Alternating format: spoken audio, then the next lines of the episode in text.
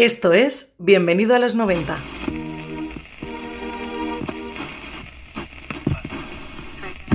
and discipline remains mercifully. Yes, and, and neither would you, Derek, this star nonsense. Yes, No, it isn't. I'm sure of that. Hola, ¿qué tal amigas y amigos de los años 90? Hoy, viernes 18 de septiembre del año 2020, comienza una nueva temporada de radio y lo hacemos rindiendo homenaje a Alain Johannes.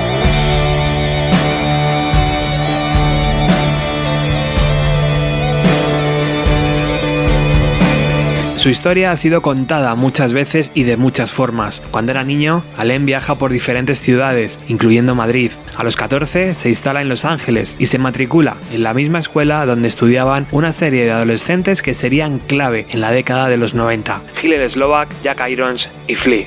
La pasión que todos ellos sienten por la música les une, en un momento donde la escena underground se prepara para la conquista del mundo. Después llegaría Natasha, su socia creativa y su alma gemela. Ambos deciden crear Eleven y graban una serie de discos de culto que impactan por igual, tanto en sus seguidores como en bandas coetáneas. Se convierten en socios creativos de Chris Cornell y juntos lanzan al mundo Euphoria Morning, uno de los discos más bellos de la historia. Pero un maldito cáncer se cruza en su camino y Natasha fallece en julio del año 2008. De aquel luto saldrá Spark, un álbum creado desde la inmensidad melancólica de alguien que camina al filo del abismo. Es justo ahí, en el abismo, cuando aparece Josh Y la figura de Alain resurge. Decide regresar a su Chile natal y empieza a colaborar en un montón de proyectos como músico y productor. Por eso hoy, desde Bienvenida a los 90, creemos que ha llegado el momento de rendir un sentido homenaje a esa vida llena de música y talento y también a aquellos y aquellas que ya no están entre nosotros. Para todas esas personas va dedicada esta emisión y también para Carmela, para Eric y para todos los nacimientos cercanos que nos alegran el alma. Comenzamos.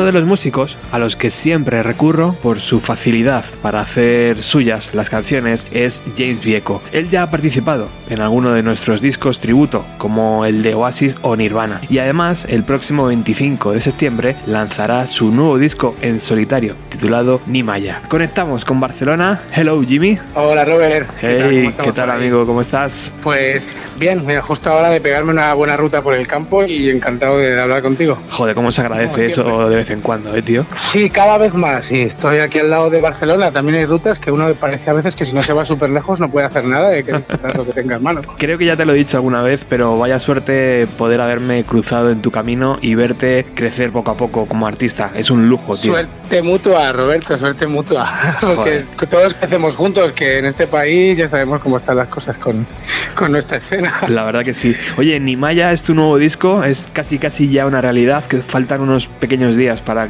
poder descubrirlo. ¿Qué sensaciones tienes? Pues la verdad es que pese a todo el marco temporal que nos ocupa, que es un poco desconcertante y deprimente para lo que es la música, pues con mucha ilusión, porque hay de momento buena respuesta. Es la primera vez que tengo diferentes sellos que, que me apoyan un poquito con la distribución, la promoción. Y, y bueno, pues en ese sentido, con la sensación de haber aprendido mucho de toda esta década anterior y estar emprendiendo bien el proyecto, pese a que la situación sea difícil actualmente, ¿sabes? Pero en ese sentido, contento.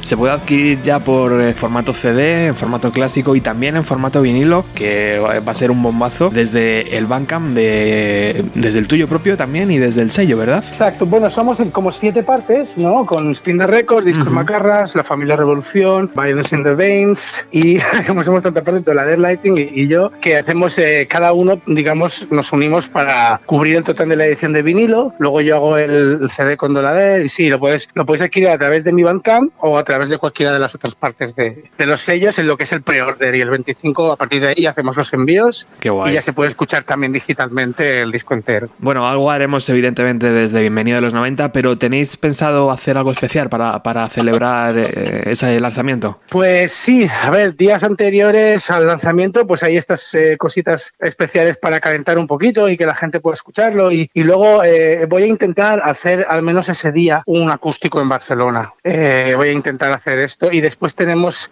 bueno, como fecha oficial de presentación del disco el 18 de octubre en Barcelona ya en banda. Toquemos madera, tío. A ver, sí, sí, así. Yo ya digo las cosas como en el aire, porque estoy un poco cagado con todo, pero yo sigo como si no pasara nada. Lógico. Sigo para adelante.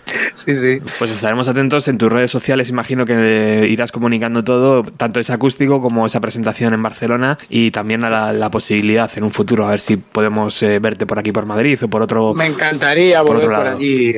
Me encantaría, vamos, deseando estoy. Bueno, él es el encargado de abrir este disco tributo a Alain Johannes. La familia crece, ya son varios discos tributos los que estamos creando desde Bienvenido a los 90 y has elegido Sí. un tema llamado Calidoscopio, canción que vio la luz en el año 2014 dentro de ese segundo álbum en solitario del músico titulado Fragments and Holes. ¿Qué poder ha tenido la canción sobre ti, Jimmy, para, para que fuese la elegida? Bueno, pues en primer lugar, eh, yo nunca fui un ultra fan acérrimo de Johannes al nivel de que lo pueda conocer su discografía como paso por paso, como otros músicos que me hayan vuelto loco, pero obviamente es una influencia en mí indirectamente por otras cosas que ha producido, porque siempre ha sido un hombre en la sombra con un talento brutal, ¿no? Entonces, en el momento de querer escoger una versión, en el caso mío, además, que en el momento que decidí hacerlo, lo iba a hacer todo solo y con unos medios bastante limitados, pues también tuve que escoger un tema primero que me llamase y que fuese ejecutable, que lo viera claro, que más o menos lo podía llevar a cabo. Y entonces estuve repasando desde Eleven hasta sus discos y, y pensé que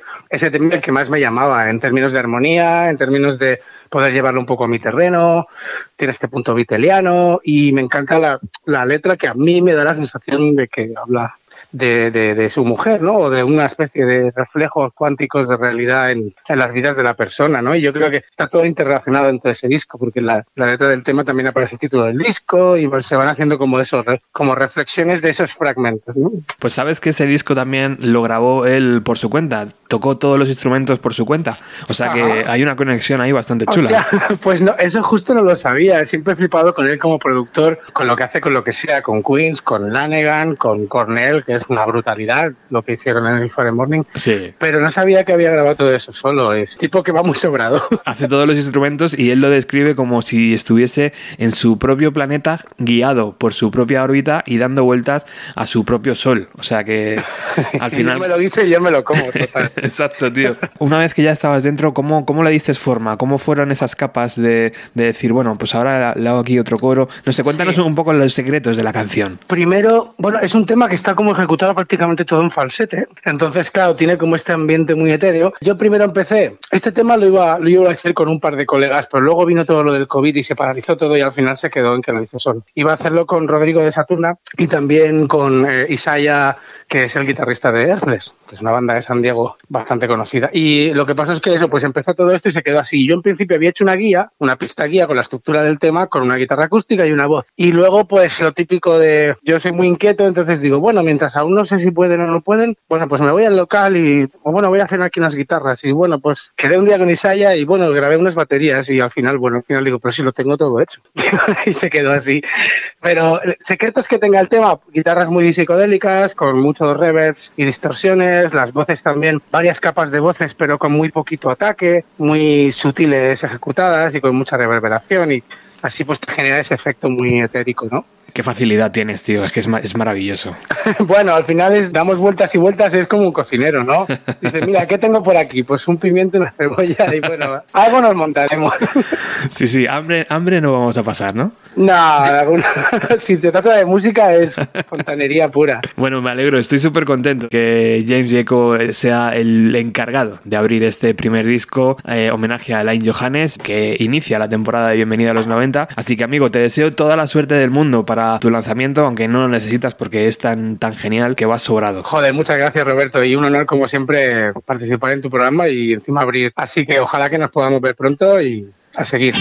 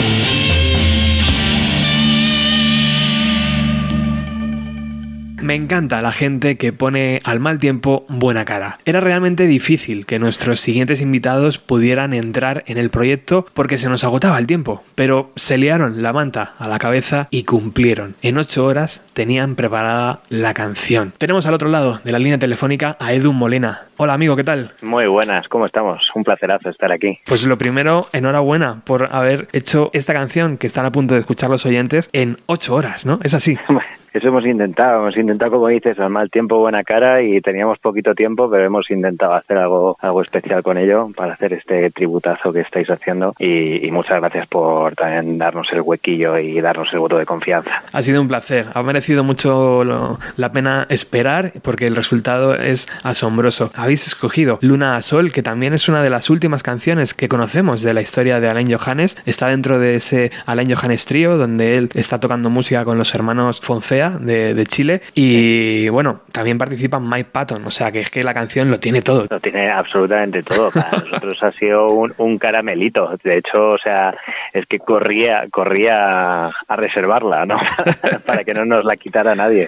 Como cuando salía una película en el videoclub, ¿no? Que tenías que ir fino, fino. corriendo, corriendo para que no me la quite nadie. Bueno, para que se sitúen los oyentes, cuéntanos un poco quiénes sois, Hermana Furia, porque hay una historia ahí interesante y que eh, prácticamente toda la gente va a saber quiénes sois porque está el disco caliente, ¿no? Está el disco eh, tan caliente, tan caliente que todavía no ha salido del horno, o sea, así de caliente está. Pues Hermana Furia somos, bueno, somos un proyecto que hemos nacido hace tres años ya, es una barbaridad, pero todavía no hemos publicado disco, y lo formamos Tweety Cap Money a la batería, que forma parte de Cabo Verde, Pan y, vamos, un millón de bandas. Un crack. Eh, luego está Paula C. Marcos al bajo, que también toca con otras formaciones, con la otra, con las tesidoras. Nuria Furia a la voz, que vais a flipar con ella, que es eh, una, una cantante estratosférica, canta también en tongo, y Joed Molina a la guitarra, que también he sido de SCR, Tomacos y Garlic Phantoms y otras bandas así. Y bueno, pues básicamente nos juntamos a tocar hace cosa como tres años, pero por A o por B al final no hemos podido sacar el disco todavía y estamos ahora ya que nos mordemos los dedos, porque tenemos un, un largo grabado de 12, de 12 temas, ya videoclip grabado y, y todo preparado para, para soltar a la bestia. Mm. Así que ya con una impaciencia loca. O sea que es casi más una super banda. Eh, Yo os conocí gracias a, a Miguel de Planeta Tentaciones y me dijo, bueno, seguramente ellos estén interesados. Joder, que si lo estabais, ¿no? O sea, Totalmente.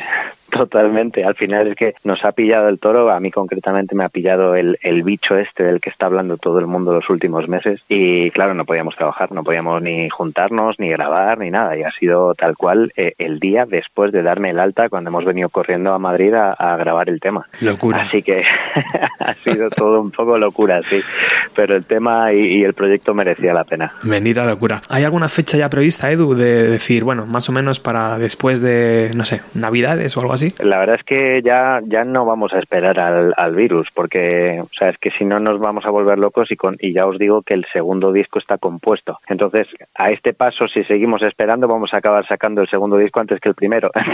Entonces, lo que vamos a hacer es sacar el, el primer tema, que ya teníamos el videoclip grabado y todo listo, probablemente ahora en octubre, pero todavía, todavía son cosas que debería decir mi manager y nuestro sello antes que nosotros. Perfecto. Entre botones. Un saludo desde aquí. Perfecto. Pues estaremos atentos a las redes sociales, que es ahí donde está todo, todo el mambo. Bueno, Luna a Sol, ¿cómo es entrar en el estudio, yo qué sé, a las 12 de la mañana más o menos y salir a las 8 de la tarde con la canción hecha? ¿Cómo, cómo ha sido? Pues ha sido, la verdad es que yo soy muy muy fan de estas cosas. Yo con mi con mi anterior banda SCR, que era con Ekain Lorza de Dinero y Morgan y con José Alberto Solís al bajo, eh, grabábamos los discos en un día. Lo que sí que era cierto es que los traíamos ensayados. Entonces esto de Alain Johannes lo único es que todos somos bastante bastante freaks de este rollo y le conocíamos eh, por H o por B, algunos por su por los proyectos en los que ha participado, yo concretamente soy ingeniero también y conozco su trabajo como mezclador y pues todos controlábamos un poco el lenguaje y sobre todo el tema, pero básicamente lo que queríamos hacer con él fue juntarnos a las 10 de la mañana, cuando yo volví ya de- del confinamiento y básicamente planteamos el estudio como un local de ensayo, todo grabado y a piñón. Conforme íbamos montando los arreglos los íbamos grabando y fue, o sea, realmente hemos puesto que lo hemos grabado en ocho horas con todo lo de la social media y demás, pero al final se ha grabado en cuatro porque a mediodía se tenía que ir todo el mundo, yo por la tarde trabajaba además, así que lo que hice fue mezclarlo en eh, literalmente 40 minutos enviarlo a mi masterizador, Pedro Viñuela, que es un amor y que, y que nos ha hecho el favorazo, y para tenerlo calentito a las 7 de la tarde, que, que es cuando os lo enviamos. Así que, bueno, rápido, pero, pero estas cosas también obligan a tomar decisiones, ¿no? Y hacer, y hacer los capítulos más rápido y a tener cosas frescas. Y, y el stoner también es, es un poco eso, ¿no? Y, y yo creo que la energía, la energía está ahí. Entre todo el catálogo de las canciones, entre Eleven y todos los proyectos que tiene en paralelo, ¿por qué habéis elegido Luna a Sol? Yo creo que también es cierto que es, es un poco más el rollo en el que estamos metidos Hermana Furia. Estilísticamente también es la, una canción que canta en castellano. Era algo que a nosotros eh, se nos hacía por, por la complejidad de la canción, porque me parece que con el trío es donde está explorando una locura de, arreglos, de armonías y cosas que a nosotros nos parecen muy interesantes. Y era un, un tema que se nos hacía súper jugoso a nosotras, porque podíamos variar muchas cosas y es un poco las, las cosas que andamos investigando nosotras ahora, ¿no? En el local. Y fue como blanco y en botella. Que yo aparte soy muy fan de cosas que hace como, como instrumentista también, con The Crooked Vultures, por ejemplo, y tal, pero creo que, creo que esto era lo, lo más interesante para nosotros ahora. Si tuvieras la oportunidad, Edu, de. Imagínate que al otro lado de- del altavoz está Alain Johannes escuchando, ¿qué le dirías? Joder, le diría, le diría que no se puede hacer todo bien, que deje un poco para los demás y que, y que madre mía, que, me encan- no, que nos encantaría, hablo por las cuatro de la banda, que nos encantaría eh, formar parte de algo con él. Nos encantaría que nos produjese un disco, que grabase nuestro disco, que tocase con nosotros en directo. Como lo hace todo bien, no sé qué decirte, ¿sabes? es que no sé qué decirte.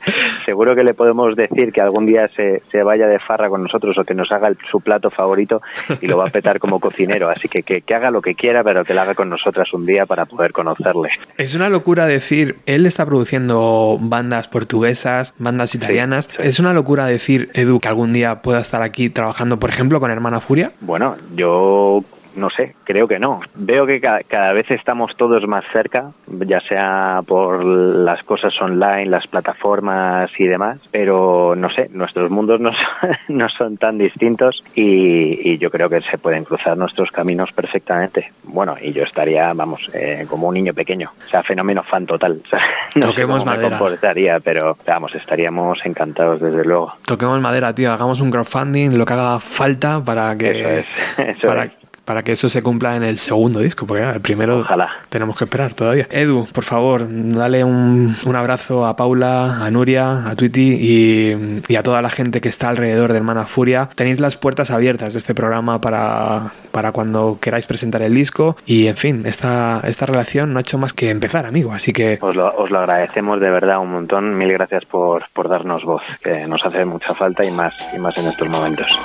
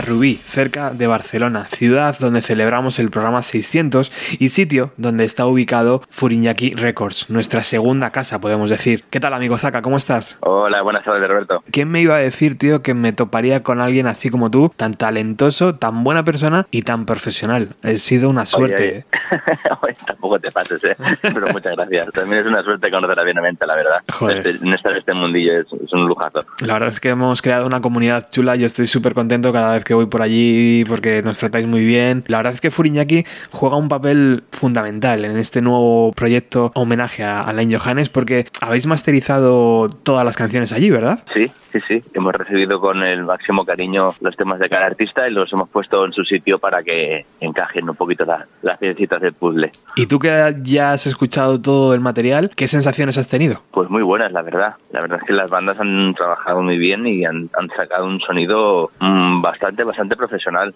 No me lo esperaba. He tenido que trabajar muy poquito, la verdad. Así como en otras ocasiones he tenido que, que enfrentarme sonidos más maqueteros y acabar de hacer un poquito de mastering profundo, esta vez ha sido un poquito de, de, de peine, que digo yo.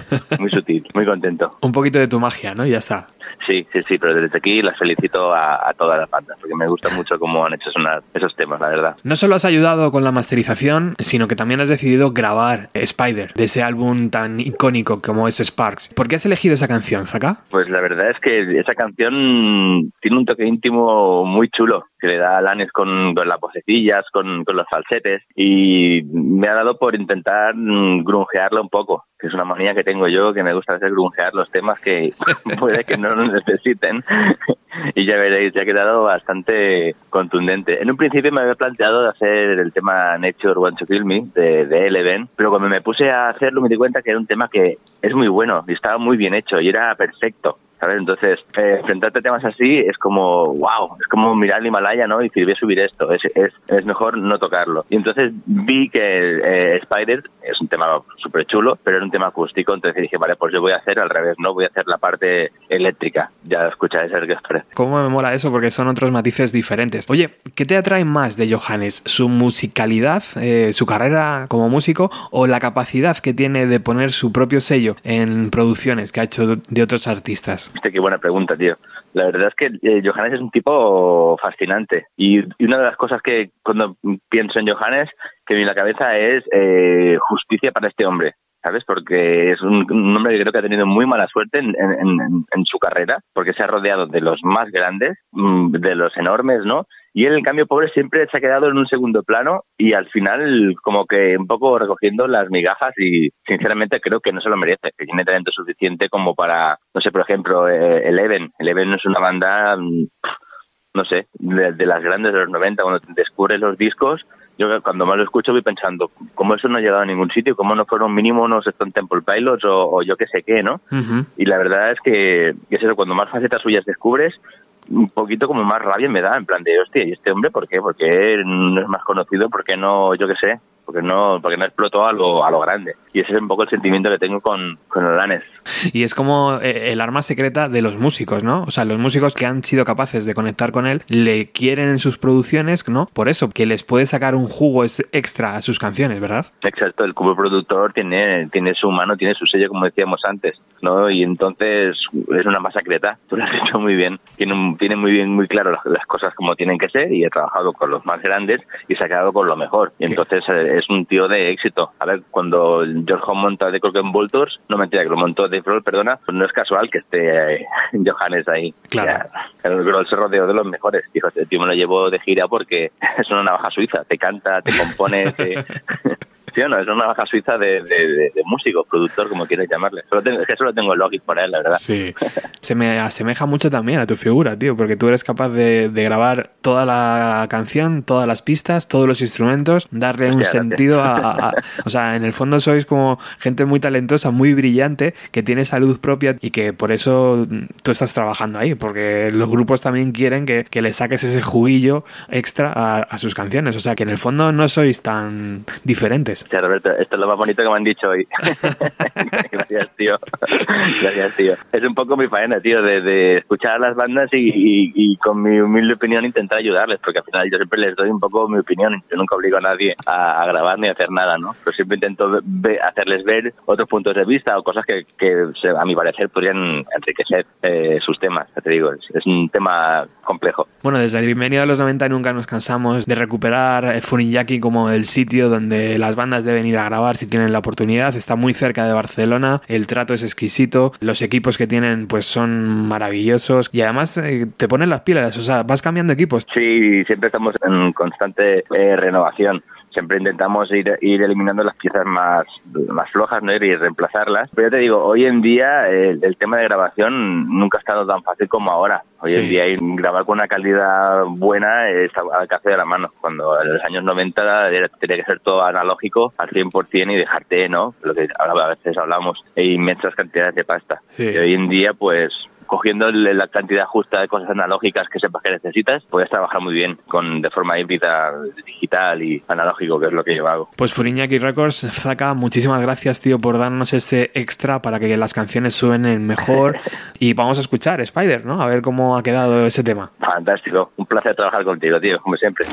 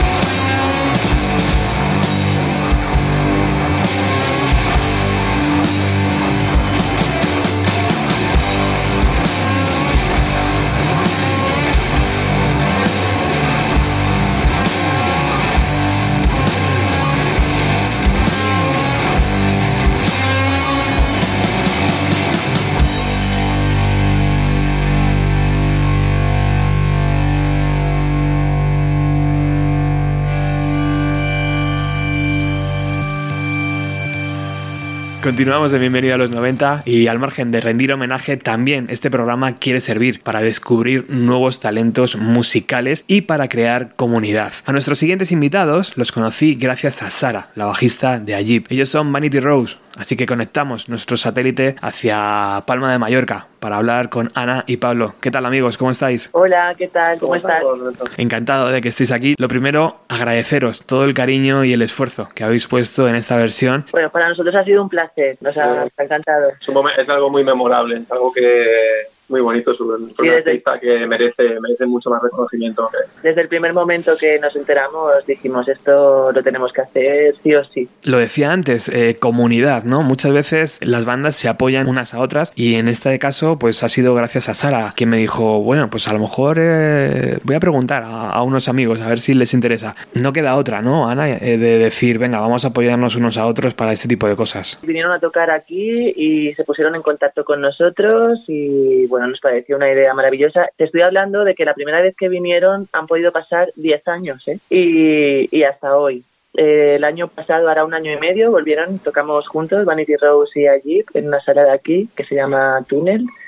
Y bueno, pues siempre mantenemos un poco el contacto ya a través de redes sociales y cuando nos plantearon hacer esto, pues bueno, súper agradecidos, ¿eh? Mm. De que se acordaran de nosotros, la verdad. Oye, contadme un poco, ¿qué estáis haciendo ahora como Vanity Rose? ¿Va a haber próximo lanzamiento? ¿Estáis cocinándolo ahora? Teníamos intención de grabar antes del confinamiento. La verdad que bueno, hubo un par de cambios porque nos quedamos sin bajista y entró un bajista nuevo y justamente fue hacer un ensayo y confinarnos ese Mm. mismo fin de semana. Así que fue entonces ya la grabación pues como que se tuvo que aplazar forzosamente. Eh, queríamos hacer un EP de cinco canciones, pero bueno, el confinamiento no hay mal que por bien no venga y ha servido pues para crear nuevos temas y al final nos vamos a lanzar a hacer un disco y ahora ya para finales de octubre, principios de noviembre ya entramos en estudio a grabar. Mm, esas son buenas noticias entonces. Sí. Hay, que, hay que aprovechar esta ocasión para la creatividad. Son tiempos difíciles, pero bueno, aunque no haya muchas facilidades para tocar en directo, pues hay que aprovechar para, para crear y para hacer cosas nuevas. Me alegro un montón. Oye, habéis escogido You Are My Diamond, canción que está dentro del catálogo de Eleven en su disco del 2003. ¿Por qué fue esta canción la elegida? Teníamos opciones, a lo mejor podríamos haber optado por algún tema más cañero, más en nuestra línea, porque somos un grupo que, que bueno, queremos, queremos mucho a, a lo cañero, a lo víspera. un poco punk rock, ¿no? A Sí. lo mejor sí más fuerte. Al final es un reto hacer una cosa que, que no es lo que te sale inicialmente, ¿no? Más guitarrero y demás. Sí, yo creo que nos gustó mucho el tema. Lo propuso Pablo y no sé, era como muy blusero, eh, muy muy íntimo, muy Sí. misterioso. Las armonías, las voces tienen mucho peso y queríamos jugar un Sí. poco también con eso también. Y al final, pues yo creo que el resultado ha quedado bastante bien. Ana, la interpretación vocal es de esas que te eriza la piel. ¿Cómo fue grabarlo? Pues no sé, la verdad es que tenía muy claro desde el principio que, que, que quería como bajar un poco el tono y hacerlo más hablado, más susurrado. Era un poco lo que percibía y me, y me inspiraba ¿no? a hacerlo. Lo propuse y cuando empezamos a grabar la primera toma, pues la verdad que quedó bastante bien y luego los demás chicos, pues eso, todas las armonías de voces, que cuántas pistas de, de voces había Muchas, Muchas. Creo que hay como cuatro por, por, por cabeza. Al final el tema es, aunque tiene en esencia es es, es, es Joanna Diamond, evidentemente, pero creo que le hemos dado una vuelta y que ha quedado muy muy chulo. Ha quedado espectacular. Oye, Pablo, viviendo en España, yo creo que nos hemos perdido muchas cosas, ¿no? De, de Johannes. Nos perdimos pues muchas publicaciones de Eleven. Ya cuando hemos sabido de todas sus colaboraciones y de sus producciones, ha sido ah, casi ahora, ¿no? Casi en la actualidad, con sus documentales, con vídeos. Qué rabia, ¿verdad? Porque en los 90 todo aquello nos, nos impactó tanto. Estoy seguro de que si hubiéramos tenido el acceso correcto a, a sus discos, hubieran sido pues una banda enorme, ¿verdad? Totalmente de acuerdo, porque sobre todo el acceso entonces a, a la música ¿no? que tenemos hoy, digamos, o sea, dependías mucho de, de comprar discos, de que salieran en la tele y que lo pillaras en el momento. Claro, ahora pues eh, tienes, vas descubriendo cositas en las que también has estado y, y es algo, vamos, maravilloso y, y digno de, de, de comunicar a, todos los compañeros dentro de, de la música, que, que Alain es una figura súper importante a nivel de, producción, de, a nivel creativo también. Él tiene un, un talento, un carisma y una manera de, tocar, que es que es, es, es un sello único. Es que lo, lo notas ahí, Sí, ahí para- donde está, aunque no lo veas, eh, sabes Exacto, que para ser partícipe de todas las bandas que, que bueno que, que han estado y que siguen estando ahí, ¿no? Pues lo tiene que ser, evidentemente, lo es. Imaginaos que mañana os toca, no sé, un premio, varios miles de euros. Sería bonito no tener un productor como él, ¿no? O sea, yo me, me lo imagino muchas veces y digo, joder, si yo tuviera un poco de pasta y tuviera una banda, me gustaría poder eh, decir, oye, ¿me produces el, dis- el disco? ¿O ¿Se os ha pasado por la cabeza alguna vez hacer algún tipo de locura de esta o no? A mí, a mí fliparía, a mí, vamos, me encantaría. ¿Dónde hay que firmar? Sobre todo porque si no voy mal encaminado, uno de mis discos favoritos es el Euphoria Morning de, de Chris Cornell y lo grabaron en su estudio casero que montaron y lo escuchas y la calidad, el sonido y todos los arreglos, es, vamos, es maravilla. Claro que, claro que nos gustaría, claro que sería, sería un sueño, sí, sí. Bueno amigos, pues muchísimas gracias por participar, por estos minutos de radio y tengo muchísimas ganas ya de compartir esta canción porque sé que va a ser, va a gustar mucho. Le, le habéis dado una, una vuelta y, y ya te digo, a mí me ha erizado la piel. Así que Pablo, Ana, Ana, Pablo, muchísimas gracias por estos minutos y por todo el cariño. Por favor, felicitad a- al resto de, de los integrantes y a la gente que os haya echado un cable para grabarlo porque ha merecido mucho, mucho la pena. Pues nada, muchísimas gracias a, a, bueno a ti y a vosotros por, por la oportunidad. Un verdadero honor participar en, en este homenaje. Seguiremos atentos todas las novedades de Vanity Rose en las redes sociales, ¿vale? Por supuesto, gracias.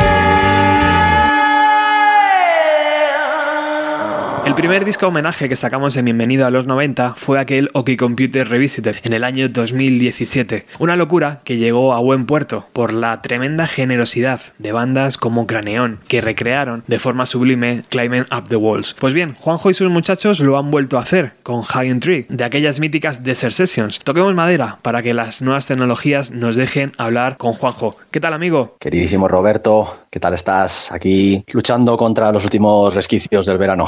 Tengo muy buenos recuerdos de aquella versión de Radiohead y lo habéis vuelto a lograr. Enhorabuena. Muchísimas gracias, amigo. Y tú ya sabes que a donde tú nos convoques, Craneón está ahí dándolo todo, siempre. Grandísimo momento grabar aquel tema y como siendo un vinilo precioso y lo tengo muy en el corazón siempre. Oye, cuéntame, ¿cómo está la actualidad de Craneón? Porque sé que desde una temporada estás en Francia y quiero que me cuentes un poco cómo se desarrolla tu carrera allí. Había planes para este año que no se han podido hacer como queríamos, entonces eh, la intención es grabar disco de Craneón el año que viene. Y luego, bueno, como se nos ha impuesto esta situación tan, tan tan descabellada, pues como otras tantos grupos, pues decidimos hacer, bueno, vamos a llamar amigos y vamos a hacer cosas. Entonces hemos grabado un, par de versiones durante el confinamiento, la primera es Stone Temple Pilots y otra que sacaremos pronto, que bueno, está tardando un poco, aunque lleva ya grabada unos meses, porque coordinar a, a tanta gente pues es un poco complicado, como te puedes imaginar, pero el caso es que la máquina sigue y si todo va bien, el año que viene habrá segundo capítulo craniónico. Eso son muy buenas noticias. Fíjate lo que son las cosas. Cuando estabas hablando, me estaba imaginando también un poco en paralelo la carrera de Alain Johannes, que también ha ido pues a su ritmo, de un país a otro, con gente colaborando de otros países, haciendo piña y creando arte. Es lo que estáis haciendo vosotros, es lo que estás haciendo tú ahora, Juanjo. O sea que hay un cierto paralelismo. Cualquier paralelismo que se me ponga a mí con este señor es, vamos, me dan escalofríos. Pero sí, yo creo que, que, no sé, yo decidí no, no estancarme. Si las cosas no funcionan en un sitio, vete a otro. Sobre todo, si encuentras la gente adecuada con la que conectas, eso es un tesoro. Eso hay que lanzarse en barrena. Por lo menos yo lo pensé así. Necesitaba un cambio de aires, por un lado. Encontré a una gente increíble con la que conecté un flechazo musical instantáneo. Hay que reinventarse. Ahora mismo, como decía un buen amigo de Suecia hace poco, que decía que no sé cómo estáis ahí, pero bueno, no hay fórmulas. No hay fórmulas. Aquí estamos viendo cómo, bueno, en cada país es, es, una película diferente, pero aquí estamos viendo cómo nos reinventamos, pero no hay, no hay una fórmula. Solo todo se ve sobre la marcha, no hay un, una manera buena y una, no hay una manera mala. ¿no? Cuando te llegó la solicitud de tu querido programa Bienvenido a los 90 para recrear una canción del catálogo de Alain Johannes, ¿cómo funcionó tu cabeza, amigo? De repente ya tenías claro cuál iba a ser, le diste una vuelta, ¿cómo fue la elección de la canción? Bueno, aquí digamos que el freak de Johannes soy yo. Puedo decir que fui yo el que, que tomé un poco la iniciativa y evidentemente se lo propuse a, a, mis compis y porque si no les parece bien a ellos o tienen otra sugerencia, obviamente tal, pero yo fui como, venga, ¿qué os parecen estos? Tenía un par en mente y uno de ellos ya estaba pillado, entonces la elección al final fue Entry, que en primer lugar recuerdo haberla escuchado en las Desert Sessions, bueno, luego la versión que se hizo más famosa fue la de Queens, pero creo que la versión que es más, más Allen es la de las Desert Sessions. Entonces nosotros nos hemos, nos hemos fijado en esta versión. Yo la veo mucho más cercana a él, mucho más cercana a su espíritu, a su estilo. En Queens es, es maravillosa, me parece una, una, una producción perfecta, un arreglo perfecto, pero la de Allen me parece algo más allá. Me parece que tiene un alma, una vibración, un, no sé. Entonces nos hemos, nos hemos ceñido más al espíritu de la original. Desde el momento en el que, en el que se, se tomó la decisión, tuve, tuve ya bastante claro la, la, aproximación de, de hacerlo con, con acústicas, con un bajo, con un bajo gordo, percusión tribal, sin platos y fue muy rodado. La verdad es que se hizo todo en un día y bueno, hemos quedado bastante contentos. También me gustan estas experiencias de un poco opuestas a, lo, a, las que son a lo mejor de grabar un disco, que es en un día, como hicimos con Climbing Up the Walls, en un día o dos máximo, el tema está cerrado. Luego ya lo puedes mezclar, tomas tu tiempo para mezclarlo, pero pum, pum. Esa inmediatez que es la que tienen también las Desert Sessions, pues ya sabes cómo son, que se juntan los compadres y sin saber qué va a ocurrir, graban. Incluso graban con instrumentos que no son los, los suyos, dejan que se haga solo, ¿no? Y que tiene esa inmediatez de llegamos, no hay temas, salimos, los temas están hechos. Ahora me gustaría, Juanjo, que me contaras qué te sugiere Alain Johannes como músico, como productor, como colaborador. Lo que este señor supone para mí, a mí se me abrió, se me abrió la cabeza cuando, cuando supe de su existencia. Yo le descubrí, digamos, un poco tarde, porque fue justo cuando salió el, el Euphoria Morning. Claro, él estaba a cargo de toda esa producción. Yo venía esperando algo cercano a Soundgarden y dije, esto no es. Pero me voló la cabeza igualmente. Pues arreglos increíbles, el arreglo de Flutter Girl, que es seguramente, probablemente mi tema favorito del, del, disco. No sé, no sé, me, me, me, voló la cabeza, era algo completamente distinto, totalmente reconocible que Chris estaba involucrado, pero era Chris Cornell A11, era un grupo. Casi lo apropiado habría sido darle otro, un nombre completo, ¿no? Pero un nombre eh, completamente distinto. Entonces ahí se me, se me abrió el mundo, entonces ahí empecé a rebobinar. Yo siempre que descubro algo que me toca, rebobino. ¿De dónde viene? Quiero investigar, quiero investigar. Entonces me, me empapé de todo, Eleven. Y me voló la cabeza. Descubrí, recuerdo, en aquellos tiempos en los que era muy difícil encontrar vídeos en descarga digital, buscando en, pues, para descubrir vídeos, vídeos en directo de la gira con Cornell, el, momento del, del, solo de guitarra de, de Allen. Recuerdo que conseguí descargarlo, te estoy hablando de los primeros 2000. Probablemente es el vídeo de los vídeos que más veces me he visto en mi vida en formato digital, porque es una experiencia absolutamente hipnótica, ¿no? Que conectaba mucho, pues sí, pues con, con, con, otra de, mi, de mis pasiones, pues que es el progresivo de los 70, con Fripp, con Jean Blue, etcétera. Pero es otra cosa, es un poco familia, pero es otra cosa. Y ocurre algo parecido a lo que me, a lo que me pasa con Jeff Buckley, que para mí es el, el, el, la cima absoluta, que es que este tipo te toca el alma, tiene un, creo que lo decía Josh Homme, me parece, que este señor tiene como una conexión directa del cerebro a la guitarra. Es, es, un, es una cosa extraordinaria y vamos, solamente tienes que, que escuchar un par de temas sol, suyos para, para, entenderlo. Y bueno, luego resulta pues que no solamente con mi héroe Cornell, sino que encima pues está conectado con todo el mundo de Queens of the Stones, que cuando empezó a colaborar con ellos para mí era la revolución. Yo estaba obsesionado con Queens por esa época y bueno, luego el no parar y su nivel como productor, que es increíble, todo lo que ha hecho, pues no solamente con Queen, sino con pues, el disco de Spinneret suena espectacular.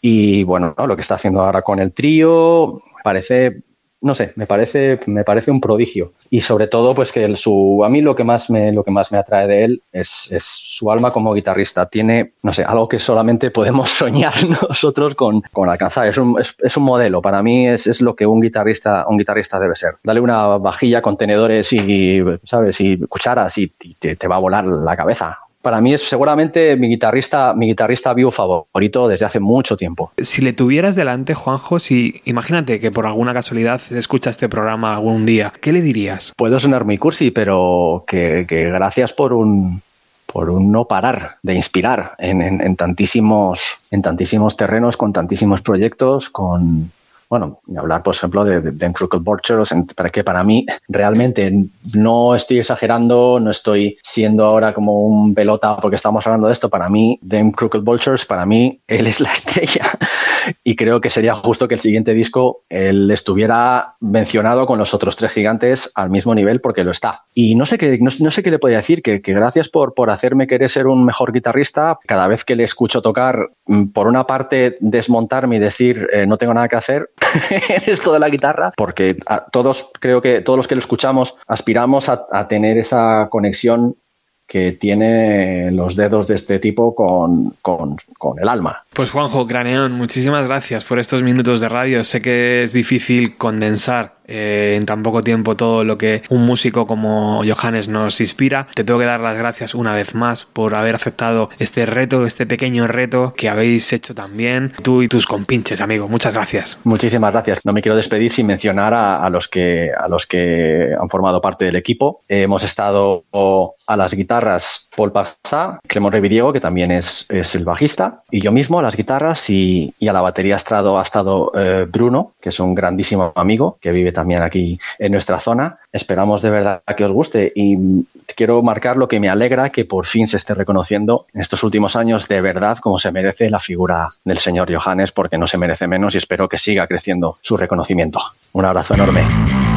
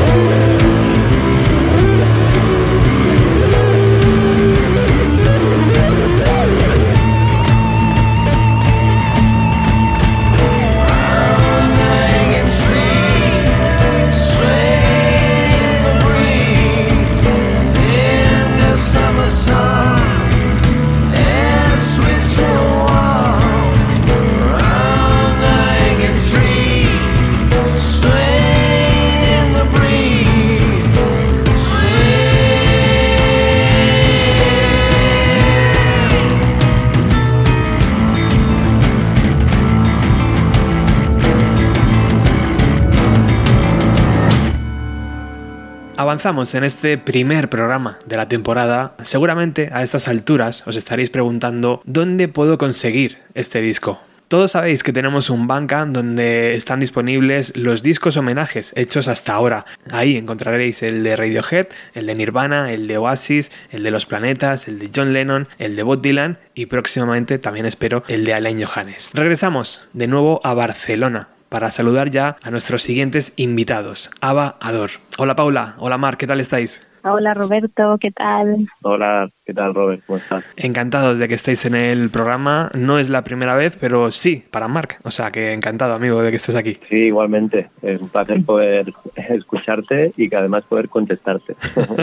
Oye, muchas gracias por haber aceptado el reto. Esto se empezó a, a idear la verdad es que hace muchos meses atrás, ¿verdad? Empezamos a hablar y todo se paralizó. ¿Recordáis la primera vez que hablamos? Sí, sí, sí, la hablaste conmigo y bueno, fue una noticia increíble para nosotros porque bueno, Alan Johannes, sabes, ¿no? Que es una influencia, así que wow, estábamos encantados y luego vino esto de la pandemia y claro, pero bueno, ahora, ahora bien. La pandemia también ha tenido algo bueno, ¿no? Que habéis tenido que grabar la canción casi en tiempo récord. Si hoy es viernes 18, pues esta canción ha sido grabada hace dos, tres días, ¿no? Sí, sí, mira, de hecho teníamos reservado el estudio justo el fin de semana que nos, que nos confinaron y luego, bueno, tuvimos que posponerlo y luego al final buscamos otras fechas, también tuvimos que cambiarlas y sí, sí, último minuto, aquello por los pelos, pero joder, la verdad que súper bien que bueno que ha ido todo muy muy muy limpio muy fluido hemos trabajado súper a gusto y, y, al final estamos muy contentos con el resultado. Habéis trabajado y habéis grabado con Zaka en Furiñaki Records. Contadme cómo ha sido un poco la, la, experiencia conocíais el estudio ha sido la primera vez pues mira te, le teníamos muchas ganas a Zaka porque nos venimos siguiendo desde hace mucho tiempo y tenemos mogollón de cosas en común aparte del rollo también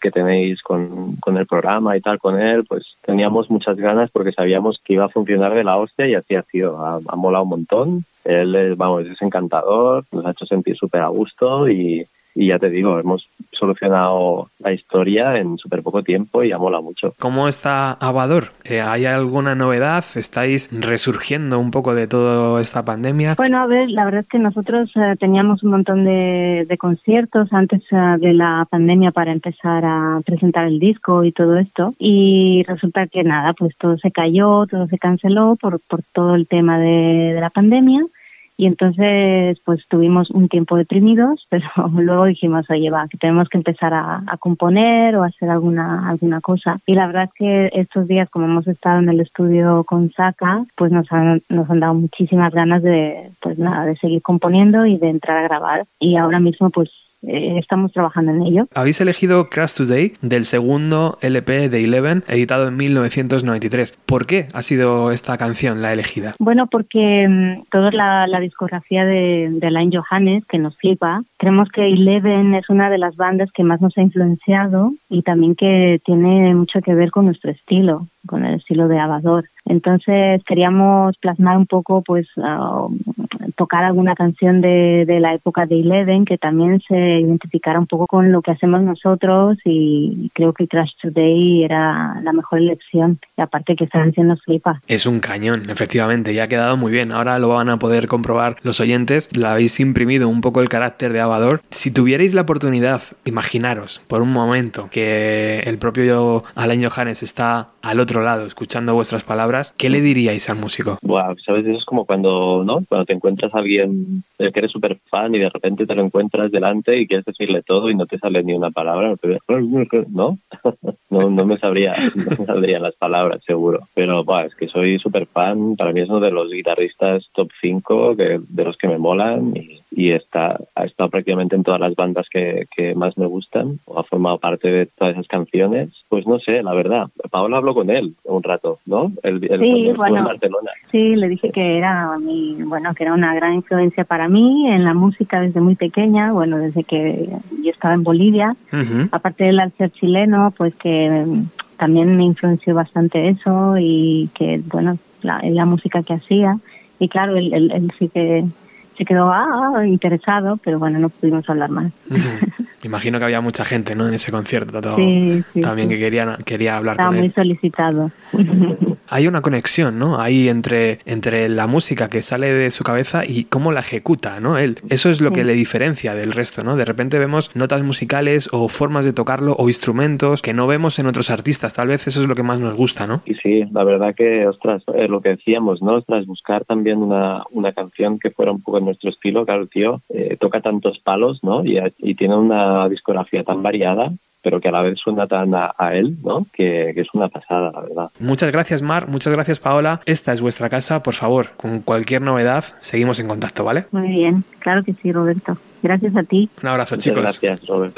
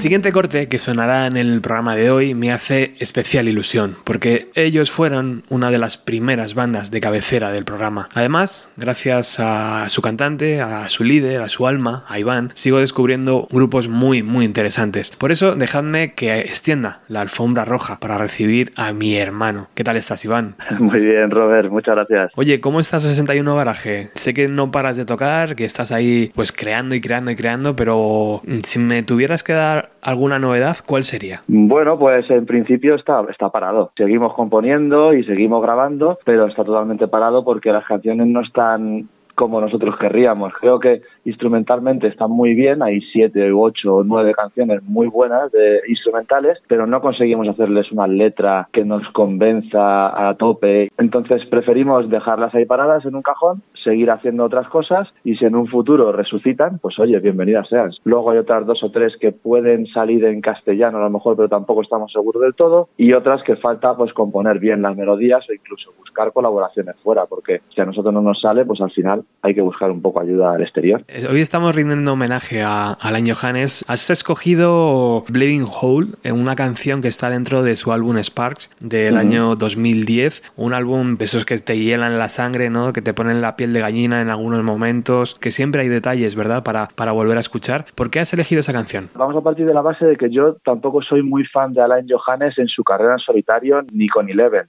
Soy más fan de, de Alain Johannes por su faceta de productor, sobre todo en el Euphoria Morning. Es uno de mis discos favoritos y simplemente dar la vuelta y ver que aparecía él y Natasha detrás era como, hostia, ¿quiénes son ellos? ¿no? O sea, los conozco más por esa faceta, por verle tocar con Queens of the Stone Age, por verle tocar con Mark Lanegan, por verle tocar en las Desert Sessions, con PJ Harvey. Le conozco más en esa faceta que en su faceta personal. Entonces, yo en un principio lo que quería era hacer una versión del, del Euphoria Morning, de Pillow of Your Bones, pero me resultaba tan difícil que dije, mira, otra cosa. También había pensado una de Queens of the Stone Age, que me gusta mucho, me parecía a lo mejor un poco más accesible, pero también lo pensé y dije, oye, es un homenaje a, a la persona. Entonces, irme a un trabajo en el que él es un poco el factor secundario, me parecía un poco, no sé, no ir a la raíz. Entonces, al final dije, oye, vamos a por sus canciones personales y a ver cuál podemos elegir. Entonces, la de The Bleeding Hole, para mí me parecía un- una canción que sobre todo iba a ser un ejercicio brutal para mí con el tema de las armonías vocales. Entonces dije, vamos a coger esta canción, si sale, sale genial, y si no, pues por lo menos va a ser un ejercicio para ti. Y ya sabes que al final, a mitad del camino, yo en principio me bajé del barco. Te dije, Robert, lo siento, pero la canción no funciona y no, no voy a poder sacarla adelante. Pero bueno, al final hemos sido un poco cabezotas y la hemos conseguido sacarla adelante, así que a ver qué tal. En esta canción vamos a encontrar una serie de voces. ¿Quiénes son? Eh, al principio hay una intro en la canción, entonces no sabía muy bien qué hacer con la intro. A pesar de que yo, por ejemplo, el documental este de Unfinished Plan no lo he visto todavía porque es algo que me estoy guardando para verlo en algún momento más especial, como que te lo guardas en la cartera. Sí estuve repasando los, las entrevistas que tiene del séptimo vicio, el documental que tiene el rockstar chileno, creo que se llama. Entonces, eh, dándole un repaso ya con la canción hecha, pues empecé a ver los, los audios que podían ser interesantes para meterlos en una introducción. Y es que hay uno de Natasha que es que me parece increíble, sobre todo, no sé, me parece hasta, hasta muy de hoy en día, ¿no? O habla sobre el concepto de seguridad, ¿no? Y de sentirnos seguros nosotros mismos, pero que en realidad es una ilusión que es que nada es seguro en esta vida, ¿no? Y sobre todo el concepto de ilusión, ¿qué significa el concepto de ilusión? Y lo que dice ella es que, que tú puedes intentar manipular tu propio entorno, pero que eso tampoco funciona, porque no depende de ti. Entonces, la frase lapidaria para mí es con la que termina justo, en la que dice que, que dejes de dejes llevar ese ese sentimiento de o esa, ese ese sentimiento que, que necesitamos de, tener una seguridad que lo dejes escapar y que hagas lo que realmente amas porque al fin y al cabo y hoy en día se ve más que nunca que o vivimos al día o nos convertimos en polvo en cualquier momento. Qué detalle haberla incluido también en la canción. Hombre, es que ya te, como te he dicho antes, para mí eh, Alain iba un poco unido a Natasha, porque yo sobre todo con el trabajo que he alucinado, que además por lo, por lo que dice él en entrevistas y demás, en su trabajo con Euphoria Morning era como eh, el, el momento en el que mejor se sintió y más creativo y de, de los que más cariño le tiene de toda su carrera. Y ahí no es, no es él solo, o sea, están, son los dos, es un tándem, ¿no? Es, es tanto Natasha como Alain con Chris Cornell, claro. Y grabando en su casa, por lo visto, entonces, no, no lo sé, es como que para mí ese disco no es el disco en solitario de Chris Cornell, es el disco en solitario de ellos tres. Totalmente. Oye, ¿y la otra voz que encontramos en la canción? Pues luego en, hay una parte que es como una especie de debería ser un punteo, pero claro, es, esta canción, como al final me he liado yo solo a grabarla y, y yo no, no de puntear no tengo ni idea, entonces busqué otro trozo y, y metí uno en el que sale hablando, que también es para mí es algo muy personal, sale hablando Josh Home, el cantante de Queens of the Stone Age, y sale hablando sobre ellos dos, ¿no? Sobre Alain y sobre Natasha. Y sale eh, diciendo como, como eran una, una religión en sí mismos, ¿no? Eran una religión el uno para el otro. Y que la propia música que hacían era como su propia religión, ¿no? Como que tenía ese carácter religioso para ellos. Y lo que decía también era que, que ellos brillaban de una manera tan especial, que tenían un halo tan especial en el que era muy difícil no sentirte atraído por ellos y acercarte a ellos, ¿no? Es una, yo creo que George Home les, les tenía mucho cariño a los dos y claro, al final no deja de ser una amiga que pierdes en el camino, ¿no? Y encima que estarían súper unidos. Pero vamos, fue, ha sido eso, en el sentido también de que para mí Queens of the Stone Age es una de mis mejores referencias, sobre todo en sus primeros discos, que es, yo creo, cuando Alain estaba más involucrado en Queens, creo, no lo sé, a lo mejor yo luego les perdí un poco la vista, pero vamos, pero el sentido es en el que yo, por ejemplo, yo no, no, me, no soy una persona para nada religiosa, pero si en algún sentido he sentido algo religioso o algo espiritual, para mí ha sido la música. Oye, por último, imagínate que está Alain eh, escuchando este programa. ¿Qué se te ocurre que le podrías decir así de forma directa? Uf, no lo sé, me pillas. A lo mejor se me ocurriría alguna pregunta. Si le llega y si lo escucha, pues oye, que, escu- que escuche la pregunta y si le da por responderla, pues que la responda. Él dice que, que es el secret weapon, ¿no? Es el arma secreta, ¿no? De, de un montón de bandas, ¿no? Sí. De, de Soundgarden lo fue, de Chris Cornell, de, de Them Crook Vultures también, ¿no? Con Dave Grohl y demás. Entonces yo le preguntaría a él que quién es su secret weapon. O sea, en quién confía él cuando tiene que ir a producir, en quién confía él cuando necesita un arreglo de en una canción que no consigue, porque seguro que lo es, seguro que, lo es, que existe esa persona, ¿sabes? Mm. Y seguro que hay más de una persona, pero si él es el hombre en la sombra, ¿quién es el hombre en la sombra del hombre en la sombra? ¿Sabes? seguro que para tus, sus proyectos en los que él está más en el foco, también hay gente en la sombra, ¿sabes? Entonces, ¿por qué no dar luz a la gente que de verdad está en la oscuridad, ¿sabes? Es una gran pregunta. ¿Quién es el arma secreta de- del arma secreta? Ojalá, ojalá le llegue, fíjate. Ojalá, ojalá nos responda. Bueno, Iván, muchísimas, muchísimas gracias por haber participado, por el esfuerzo, por el cariño y, y por el tiempo que has invertido en este, en este homenaje. Gracias a ti, Robert, es un placer. La verdad que se hace difícil muchas veces sacar el tiempo y el esfuerzo y, y que luego que funcione, porque no siempre te va a funcionar esto. Pero bueno, yo solo espero que tú la disfrutes y si la disfruta alguien más, pues genial. Vamos a pinchar ya esa Bleeding Hole. Gracias, amigo. Muy bien, Roberto, un fuerte abrazo. need to feel secure. Because nothing really is secure in life. It's only an illusion anyway. And if you think that you're more secure because you have a skill that, you know, I mean, what is secure? What is, what is that concept? Trying to manipulate your environment as best, the best you can doesn't really work anyway. It's not up to you. So better go and do something that you truly love.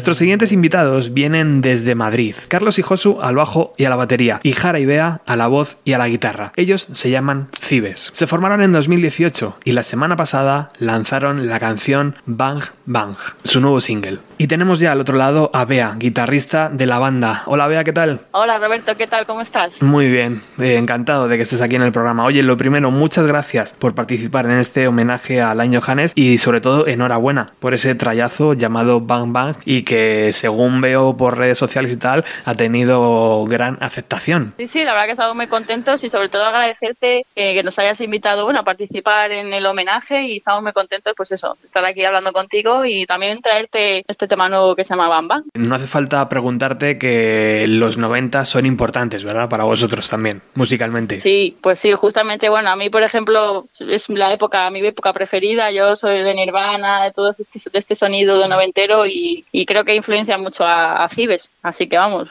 un orgullo. ¿Cómo se formó la banda? Cuéntanos un poco, porque yo os he conocido gracias a Miguel Ángel Barquero de Planeta Tentaciones, pero cuéntame un poco cómo, cómo decidisteis formar Cibes. Bueno, a ver, eh, todos llevamos tocando cada uno por separado en diferentes bandas y en 2018, bueno, yo a Carlos, el bajista, le conozco de, de la universidad, no tiene nada de rock, pero bueno, nos juntamos ahí en la universidad y decidimos montar Cibes entre los dos con otro batería que luego se fue a Estados Unidos a vivir la vida loca por allí y metimos luego a Josu y nos faltaba la voz y metimos a Jara y ya pues en el 2019 empezamos a sacar temas en Spotify y demás para que la gente lo escuchara. Bastante fusión, ¿no? O sea, tú hablabas antes de Nirvana, pero estoy seguro de que a lo mejor Jara mm, pues tiene otros gustos musicales, ¿no? Sí, bueno, a Jara, por ejemplo, le gusta mucho Muse, que bueno, tiene ahí su punto rock, pero también le gustan otras cosas más de pop, rock, Billie Eilish. O sea, aquí cada uno es muy disperso en realidad, porque Josu, por ejemplo, también le gusta mucho el metal y todo eso.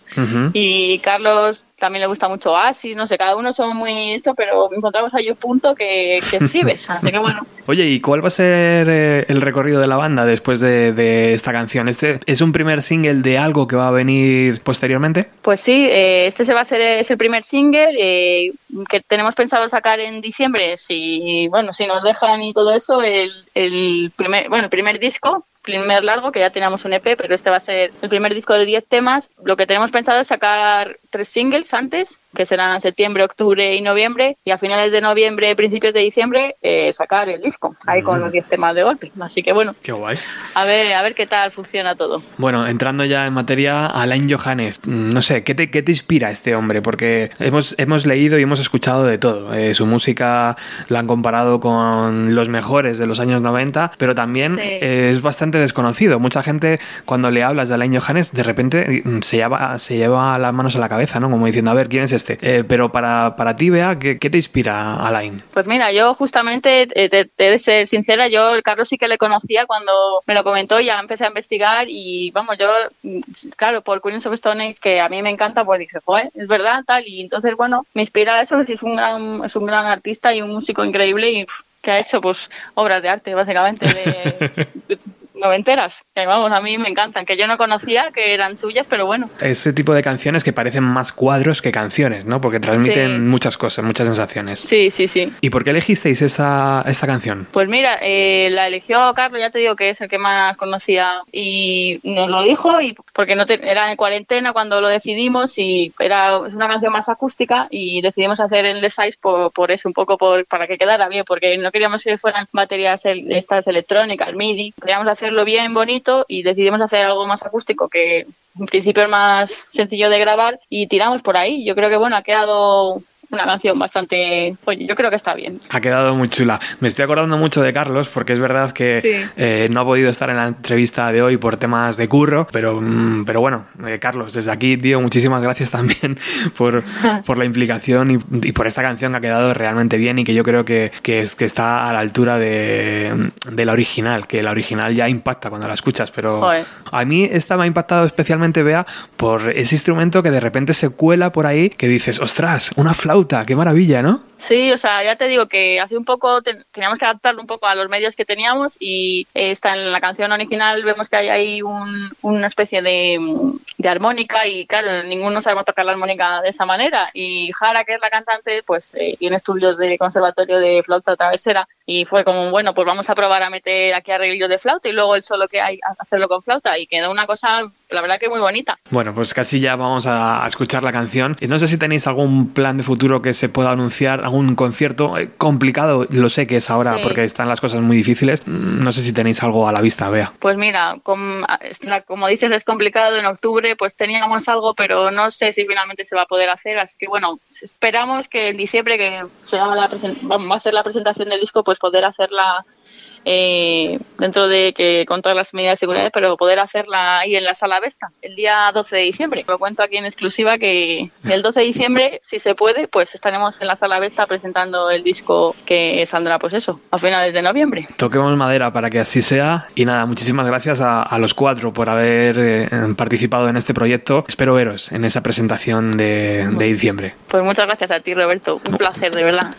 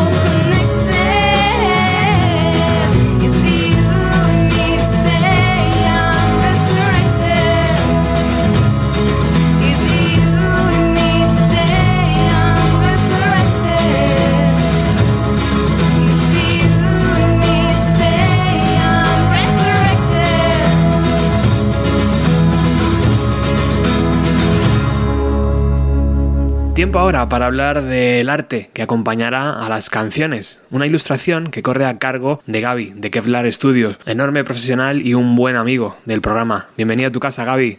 ¿Qué tal, Robert? ¿Cómo estáis? Todo un lujo que hayas podido estar eh, presente en esta nueva temporada de radio que arranca hoy. Cuando surgió esta idea de rendir un homenaje a la carrera de Alain Johannes, pensé que era de justicia recuperar tu ilustración, esa que utilizamos hace unos cuantos programas, y readaptarla para este proyecto. Cuéntame, ¿cómo ha sido reutilizar esa ilustración para este nuevo inicio de temporada de Bienvenido a los 90 en este homenaje a Alain Johannes? Bueno, lo primero de todo, déjame decirme que el placer es mío y el lujo es mío de poder colaborar con, con vosotros con Bienvenido a los 90, uno de absolutamente mis podcasts favoritos. Y bueno, como ya has comentado, no es la primera vez que trabajamos con Alan Johannes, sino que ya hubo un, un intento, un proyecto por ahí que no terminó de salir, pero para el cual se diseñaron unos pósters horizontal y vertical. Son unas piezas que a mí en principio me gustaban mucho, que creo que habían quedado bastante bien y era una lástima que, que se perdieran, ¿no? Que no, que la gente no, no llegara a ver el arte. Entonces, cuando me comentaste que iba a haber un disco proyecto para, para Alan Johannes, se planteó, se planteó la idea, creo que salió de, de, de tu parte, de, de reutilizar el, el antiguo póster con, con, las,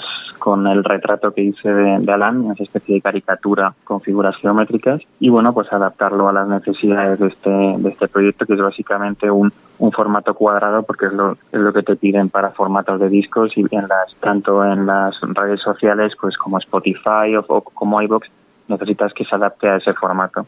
Ese es básicamente el, el proceso. ¿Cómo se suele trabajar? Eh, de repente cogéis como mm, 32 fotografías de ángulos diferentes y os ponéis a trabajar en los pequeños detalles, porque sé que en esta portada también hay pequeños detalles, pero sobre todo la mirada, no sé, ¿qué es lo más importante a la hora de crear esta, una ilustración? Cuando tú y yo nos conocimos, yo ya estaba pasando, un, yo además de diseñador soy ilustrador, estaba pasando un proceso por el cual eh, estaba haciendo unas, mm, me estoy encantando hacia unas ilustraciones vectoriales con colores muy planos y fondos muy llamativos de colores muy vivos.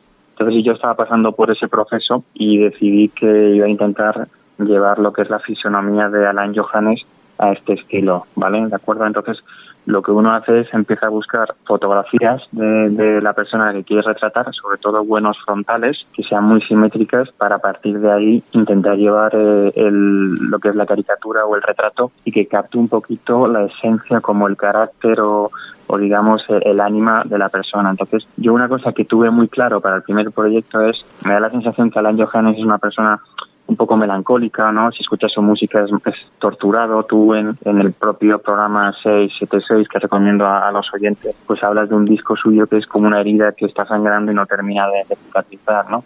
Pero yo quería captar ese estilo que tiene, a pesar de ser una persona muy amable, por lo que hemos visto en, las, en la entrevista que te concedió, parece que tiene una especie de tristeza y melancólica desde siempre, ¿no? Entonces, hay una cosa para mí muy importante y es que Alan Johans tiene las cejas más extrañas que he visto nunca a un ser, a un ser humano.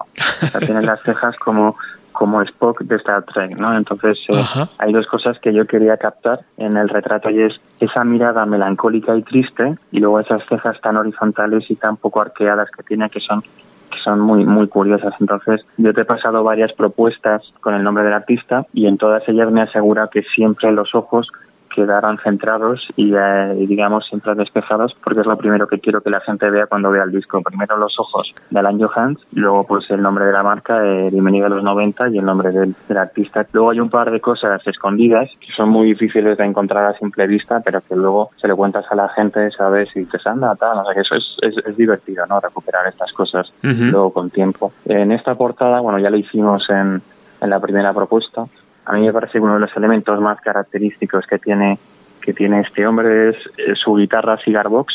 Entonces yo quería que tuviera un tuviera un emplazamiento eh, que se viera claramente y entonces eh, coloqué la guitarra, dibujé una guitarra ad hoc vectorial y la coloqué en una esquina. Y tengo que decir que es la parte de más laboriosa de todo el proyecto, es decir, lo que es la cabecera de la guitarra, que apenas se ve en una esquina, la guitarra Barreto de Cigarbox, tiene más capas, más polígonos y más peso que el resto de la portada en sí mismo. Es decir, solo la cabeza de la guitarra tiene más trabajo y más polígonos y más peso que la cara de él. Y luego no voy a desvelar más detalles, pero eh, una de las bandas, eh, Alan Johan es una persona que ha participado en muchas bandas, una de las cuales más importante es Eleven, tal y como comentas en, en el programa, y entonces yo he escondido un 11 dentro del dentro de, de, la portada. Si queréis saber dónde está ese 11, simplemente mirad las letras. Dentro de las letras hay dos unos escondidos.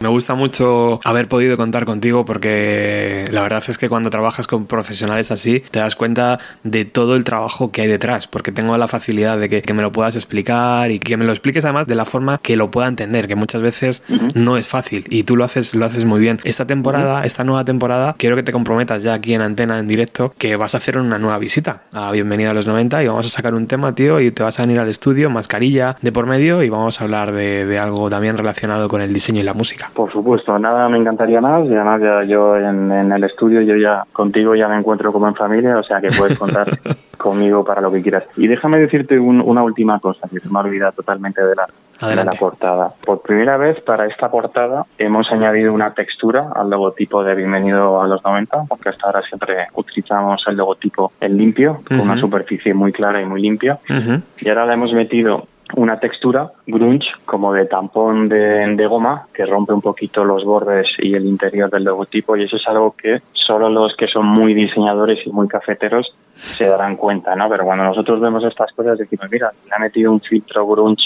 eh, de, de textura para romper un poco la superficie porque estaba un poco cansado ya de ver el logotipo así. Me comentaste que querías ensuciar un poquito la imagen para acercarlo más al- a la estética grunge de los 90 de la MTV y tal, y Eso hemos dado un paso adelante y ya lo hemos aplicado.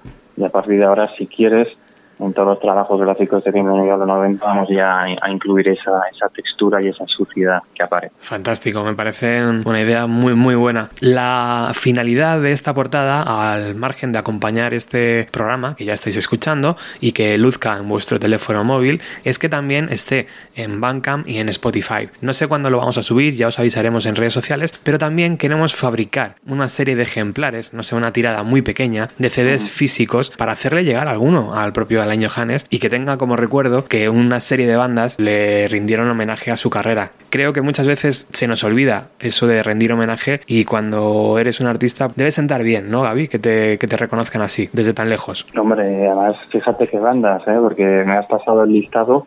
Hay algunas de las bandas que ya conocemos gracias al programa Mm. y es una maravilla. Y al final, seas músico, seas fotógrafo, diseñador gráfico o arquitecto, al final eres un artista. Y para un artista, que además de poder sacar tu arte y vivir de tu arte, no hay nada más importante y no hay nada más bonito que el reconocimiento y la gratitud. Entonces, incluso un tío con el nivel de Alan Johans, que se nos olvida que es, para las personas que, que entran ahora en el programa, se nos olvida que es el tío que le enseña a tocar el bajo a Flea de los Red Hot Chili.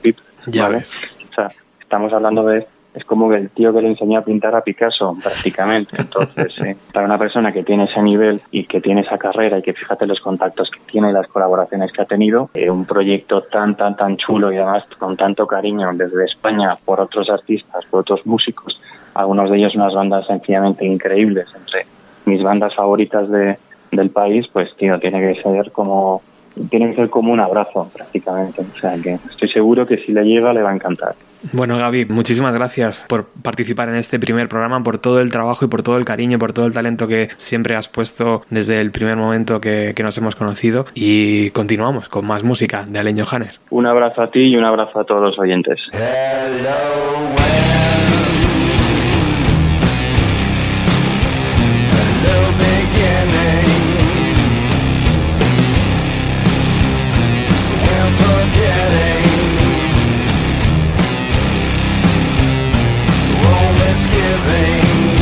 Avanzamos en este homenaje a la figura del músico Alain Johannes que estamos disfrutando hoy y ahora os invito a viajar hasta Canarias. No solo porque en sus ocho islas se vive excepcionalmente bien, sino porque en Lanzarote tenemos a Jeep, un power trio formado por Rafa a la batería, Sara al bajo y Cucho a la guitarra y voz. Ellos también han decidido participar en este homenaje y ya tenemos a Cucho al otro lado del teléfono. ¿Qué tal amigo? ¿Cómo estás? Muy buenas, Roberto. ¿Qué tal? ¿Para qué andamos? Encantado, tío, de que estés representando a la banda. Muchas, muchas gracias por haber aceptado este reto, entre comillas, ¿no? Que es hacer música de, de un músico tan gigante. Sí, la verdad que bueno, pues lo primero que el gusto ha sido nuestro totalmente. Y sí, ha sido una experiencia guapa, la verdad que intentar hacer algo con un tema de este, de este monstruo es, un- es una, una cosa muy, muy, muy guay. ¿Cómo ha sido meterse en, en la piel de Alain Johannes? Primero cuéntame cómo habéis decidido eh, escoger la canción y sobre todo qué habéis sentido, ¿no? Llevándolo a vuestro terreno. Pues nada, al principio la verdad que cuando estuvimos bicheando un poco para encontrar así algún tema que nos cuadrara, sobre todo mirando los temas que ya han elegido las otras bandas para no, para no pisarnos. Y nada, al final encontramos el Let It Know, que pareció que es un tema... Estamos entre la cosa de coger un tema acústico de los más suaves que tienen y llevarlo a nuestro terreno, coger un tema más bruto y llevarlo a nuestro terreno de todas formas. Y dimos con el Let Know este, que la verdad es que es un tema que, que me gustó de primera y, y hasta aquí también. Y pensamos en eso, como está en otra afinación, en otro rollo en otro tempo, tal, pues lo cambiamos un poco lo hicimos más nuestro, pues interesante. ¿Qué te decía Rafa y qué te decía Sara? Pues nada, al principio no estábamos muy, no estábamos muy convencidos de cómo, de cómo hacerlo, porque lo primero que hice fue sacarlo exactamente como era y nada, y estábamos tocando cómo era el tema tal para ver qué podíamos hacerle y se quedó medio estancado, nos fuimos de vacaciones tal, y a la vuelta pues eso, lo pensamos un poco mejor y vamos a cambiarle un poco el rollo y, y nada, al principio nada más cambiarle el tempo y tal, ya lo vimos más nuestro y lo disfrutamos muchísimo. La verdad es que siempre que, que hablo con Sara y contigo, mm, tengo la sensación de que me estoy perdiendo un programa muy potente sobre la escena canaria. Y sí que tenemos que hacer algo, Cucho, de decir, venga, un día nos juntamos, estructuramos un programa porque sé que hay muchas bandas y sé que hay una escena muy potente allí, ¿verdad? Estoy deseando que nos hagas preguntas, vamos. De verdad que, que no, hay muchísimo, hay muchísimo. Además de muchas islas diferentes y tal. Y nada, hay muchas hay muchas más bandas de, calidad que, hace unos años, que también habían, siempre han habido, ¿no? En cualquier sitio. Pero la verdad que últimamente yo personalmente que mm, estamos moviéndonos de aquí para allá, estoy viendo unas cosas que me sorprenden muchísimo y que, me gustaría que la gente las conociera también por ahí. Pues esta temporada te prometo, ya prometo aquí en Antena, que vamos a hacer un especial sobre la escena canaria. Oye, cuéntame, ¿cómo está allí? ¿En qué andáis metidos ahora? Imagino que dando forma a ese esperado segundo trabajo. Sí, sí, sí, estamos ahí liados. La verdad que llevamos un, tiemp- un tiempo dándole vueltas y componiendo y tal. Y con suerte, vamos, en los próximos meses entramos ya a grabarlo y, y tal. La verdad que faltan un montón de cosas todavía porque estamos en, en proceso de, de eso, de, de descartar temas, que tenemos un montón, y hacer algo que nos gusta más, más concreto y tal. Pero sí, sí, yo creo que en los próximos meses ya entramos a grabar con, si se puede, ¿no? Y presentarlo, pues no sé, presentarlo ya se verá. Bueno, ya Eh, con estos tiempos nunca, ya no se puede decir fecha, tío, ni concierto ni nada. Creo que el futuro va a acabar siendo que si sigue así va a ser como con los Beatles, ¿sabes? Que tocaron unos años y luego se dedicaron a sacar discos nada más y no tocaban ni, ni en, en ningún sitio, ¿sabes? Ya. Al final, no sé. Pero bueno, espero que salgan más, ya hay que ser positivo y que salen, seguro que salen nuevas fórmulas para poder hacer música en directo y, y la cosa va seguro que va a ir volviendo otra vez, o esperemos, como antes, y ya está. Pienso así, tío, que a un momento llegará la, la normalidad como la teníamos antes. Pero, por ejemplo, este programa, tío, que se iba a celebrar con la gente en el estudio, pues de repente nos hemos dado cuenta que no, que no podíamos, no podíamos meter a tanta gente en un estudio, ¿no? Entonces, Claro. por eso lo estamos haciendo todo por teléfono hoy. Pero, joder. Oye, Cucho, si tuvieras a Alain Johannes escuchando al otro lado, ¿qué le dirías? ¿Le dirías algo de- sobre su música, sobre su talento como productor, como, yo qué sé, como su forma de tocar la cigar box, yo qué sé, cualquier cosa? ¿Qué, qué le podrías decir? es que ¿sabes qué pasa? Que en realidad hasta hace como cuatro años o una cosa así, eh, no, no había reparado en él. A partir del disco de Dan Crooked Vultures este, ¿sabes? Que fue en un momento que, que ya lo vi aparecer por ahí y digo, coño, este tío lo he visto yo en algún otro sitio, pero no le di mucha más importancia porque la verdad que Eleven no, no es un grupo que haya controlado mucho, ¿no? Con el tiempo me he dado cuenta de que sí que había escuchado muchísimas cosas de Len Johannes, pero no me había dado cuenta de que él estaba detrás, ¿sabes? Como es, yo que sé, pues el Euphoria Morning de, de Chris Cornell o, o incluso colaborando con Silverchair en el John Modern o, o, o yo que sé, como productor de Jimmy Ward, que, que me parece sorprendente también. Sí. Que el tío está en, en, en todos sitios, ¿sabes? está en todas partes. Y ya te digo, está en el disco, no sé si, si has escuchado el disco de Ten Comandos este también, que Sí, aparece por ahí hace no mucho. joder, de mis favoritos. También está el tío ahí detrás, ¿sabes? Está con Marla Negra en el Bubblegum. Son tantos discazos que yo ya había escuchado muchísimo que no, no sé. Vamos, que en resumen le diría, mira, tío, eres, eres un monstruo, ¿sabes? ¿Dónde estabas? ¿Sabes? Que, ¿cómo, ¿Dónde estabas? No, ¿dónde estaba yo que, que, no, que no te había visto en ningún sitio, ¿sabes? Yo creo, Cucho, que es un poco también culpa de los medios. Como a veces un artista no brilla lo suficiente, no lo ponemos, o simplemente por desconocimiento. Y hoy empezamos la nueva temporada haciendo un homenaje a él por eso, de decir, no, no, es que lo que ha hecho y lo que va a hacer, porque seguro que le quedan muchos discos por hacer, es brillante. Vamos a, a decirle, Alain, te queremos, tío. Mira lo que, mira lo que las bandas españolas están haciendo con No, tu no, música, total, ¿sabes? total. Es que me parece un animal, de verdad que, que además con el tiempo he, he ido escuchando más proyectos y más proyectos, ¿no? A partir de, de hacer esta versión y, y- y digo, ¿cómo me van a pasar estos discos por delante sin, sin haberle prestado atención, ¿sabes? En fin, Cucho, que muchas gracias por haber elegido esta canción, Let It Now. Vamos a disfrutarla, que es lo que queda. Vamos a subir el volumen al 10 y a quemarnos los oídos, ¿no? Bueno, antes de nada, si me permite, le voy a dar las gracias a Alejandro Méndez, que, que nos han echado el cable grabándonos en temas y, y tal, que lo ha hecho súper rápido, pues que todo amor y confort. Pues Alejandro, también muchas gracias, tío, por haber puesto tu granito de arena en este proyecto. Y ahora sí, le damos al play a escuchar esa versión. Gracias, escucho. A ti. Hello, I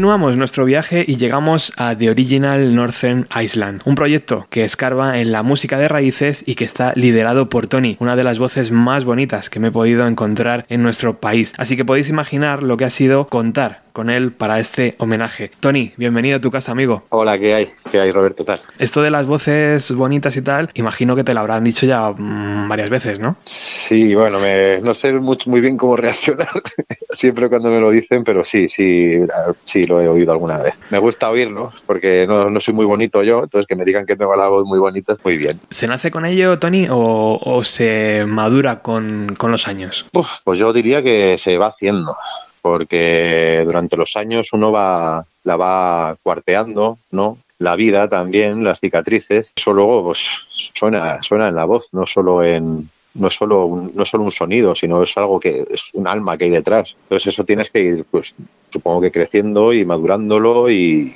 curtiéndolo.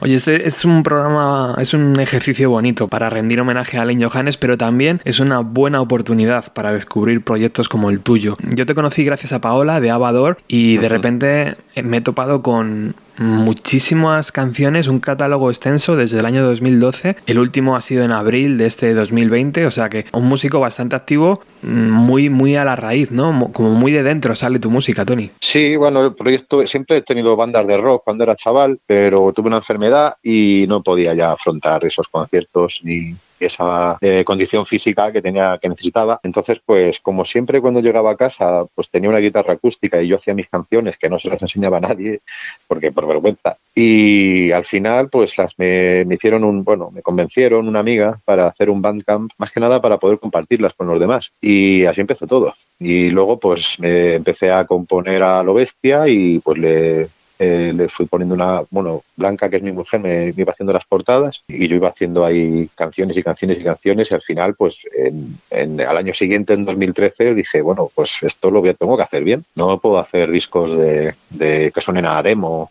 que los grababa yo en casa. Y al final, pues me he puesto, me lo tomo en serio y al final aquí sigo.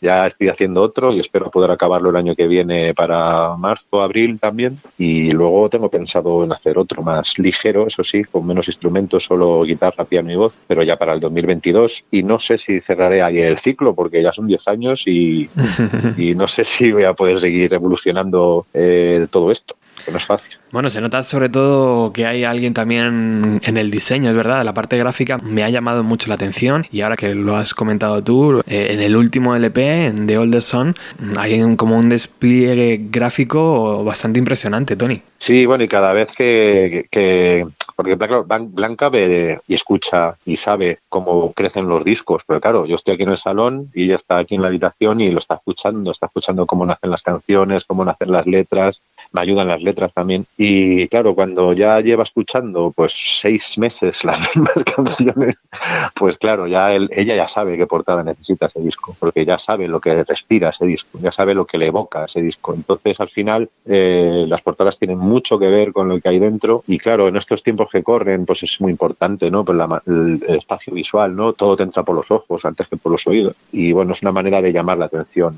de una manera creativa, bonita y, y un poco pues espiritual, porque como tiene que ver con el, con la música, que es también así un poco que sale, como dices, de dentro y tal, pues todo encaja. Entramos en el Alain Johannes más acústico, ¿no? Has elegido eh, People Tears de su segundo álbum en solitario y, y de nuevo, pues esas armonías que encontramos en tu proyecto personal y esos sonidos acústicos lo encontramos aquí como potenciado, ¿no? En esta cover que has hecho. Cuéntame, ¿cómo ha sido elegir la canción? ¿Por qué esta canción? ¿Y, y cómo ha sido ponerse en la piel de Alain Johannes? Bueno, en realidad eh, yo a Alan Johans no le conocía como, como solista, le conocí, bueno, como le conocía por Eleven, por su banda, y bueno, por eh, me puse a mirar en eh, lo que tiene de solista, me olvidé de Eleven, y en el Fragments and Holes, volumen 1, creo que ese, ese disco está, encontré Pebble Tears y en cuanto la escuché supe que esa era la canción que iba a hacer. Y luego pensé, digo, joder, si alguien la ha cogido ya. Y fíjate que busqué más canciones y tal, pero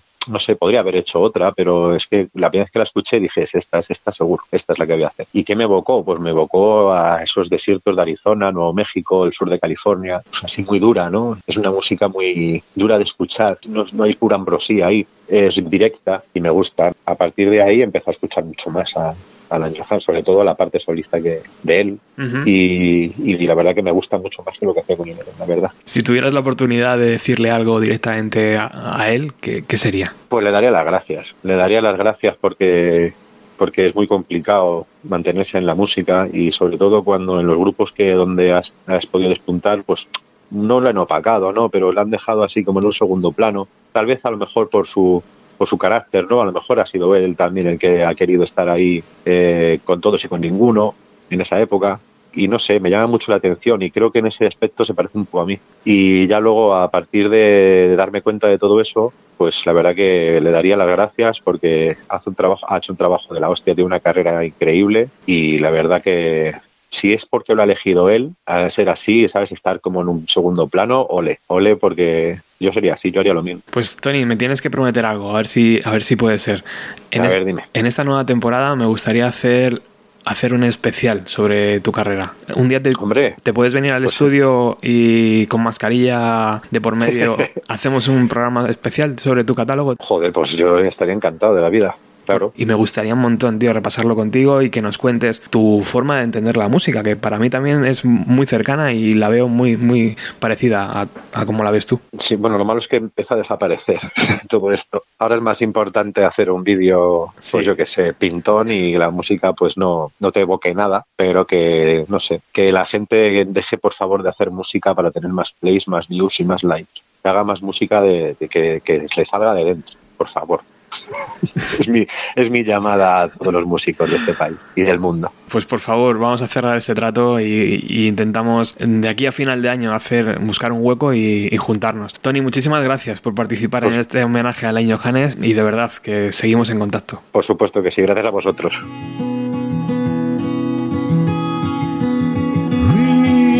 People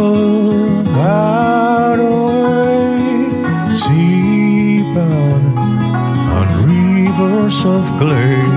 The clouds in her eyes will storm his heart again. Oh, memories please sing sand the scars with a kiss, blue glimmer and green so deep in his mind again. On every shore her spent tears stream and fall. Even after all the years, there's still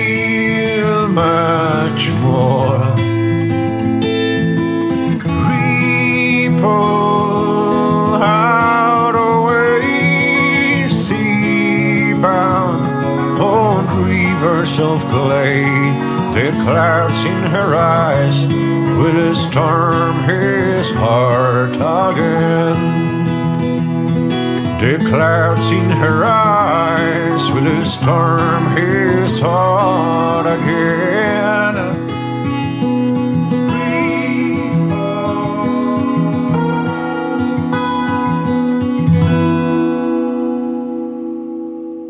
Continuamos en este primer programa de la nueva temporada de radio. Y es que esto de volver a la radio después de un parón es como cuando vuelves al gimnasio después de unas semanas sin ir. Todo sigue igual, o por lo menos todo parece que sigue igual, pero tú te notas diferente. Por lo que os tengo que pedir ya perdón hasta que vuelva a coger la forma de antes. Bueno, nuestros siguientes invitados eh, vienen desde Madrid, son un pilar básico para este programa por su original forma de crear canciones. Ellos son Verónica Underlux y tenemos al otro lado de la línea telefónica a Juanjo. ¿Qué tal, amigo? Hola, muy buenas, Robert. ¿Qué tal? Muy bien. De temporada. Pues aquí estamos, tío, un poco midiéndonos los datos de grasa y todo ese tipo de cosas, ya sabes. Y buena metáfora la de gimnasio, me gusta. Y es verdad que se nota cuando dejas de practicar algo y de repente te, te enfrentas por primera vez a ello de nuevo, dices, uy, esto no, esto yo no lo haría así, pero bueno. Bueno, ¿qué tal? ¿Cómo estáis, Verónica Underlux? Primero, déjame que te dé las gracias y que os dé las gracias a, a toda la banda porque habéis vuelto a decir que sí a una petición de bienvenida a los 90 y es un honor para mí. Bueno, pues muchas gracias a, a ti y bueno, a, a lo que haces también por, por las bandas locales, que somos un poco, bueno, pues ya sabes, ¿no? Los, siempre los maltratados y al final, eh, pues encontrar un espacio de tanta calidad como el tuyo es maravilloso, ¿no?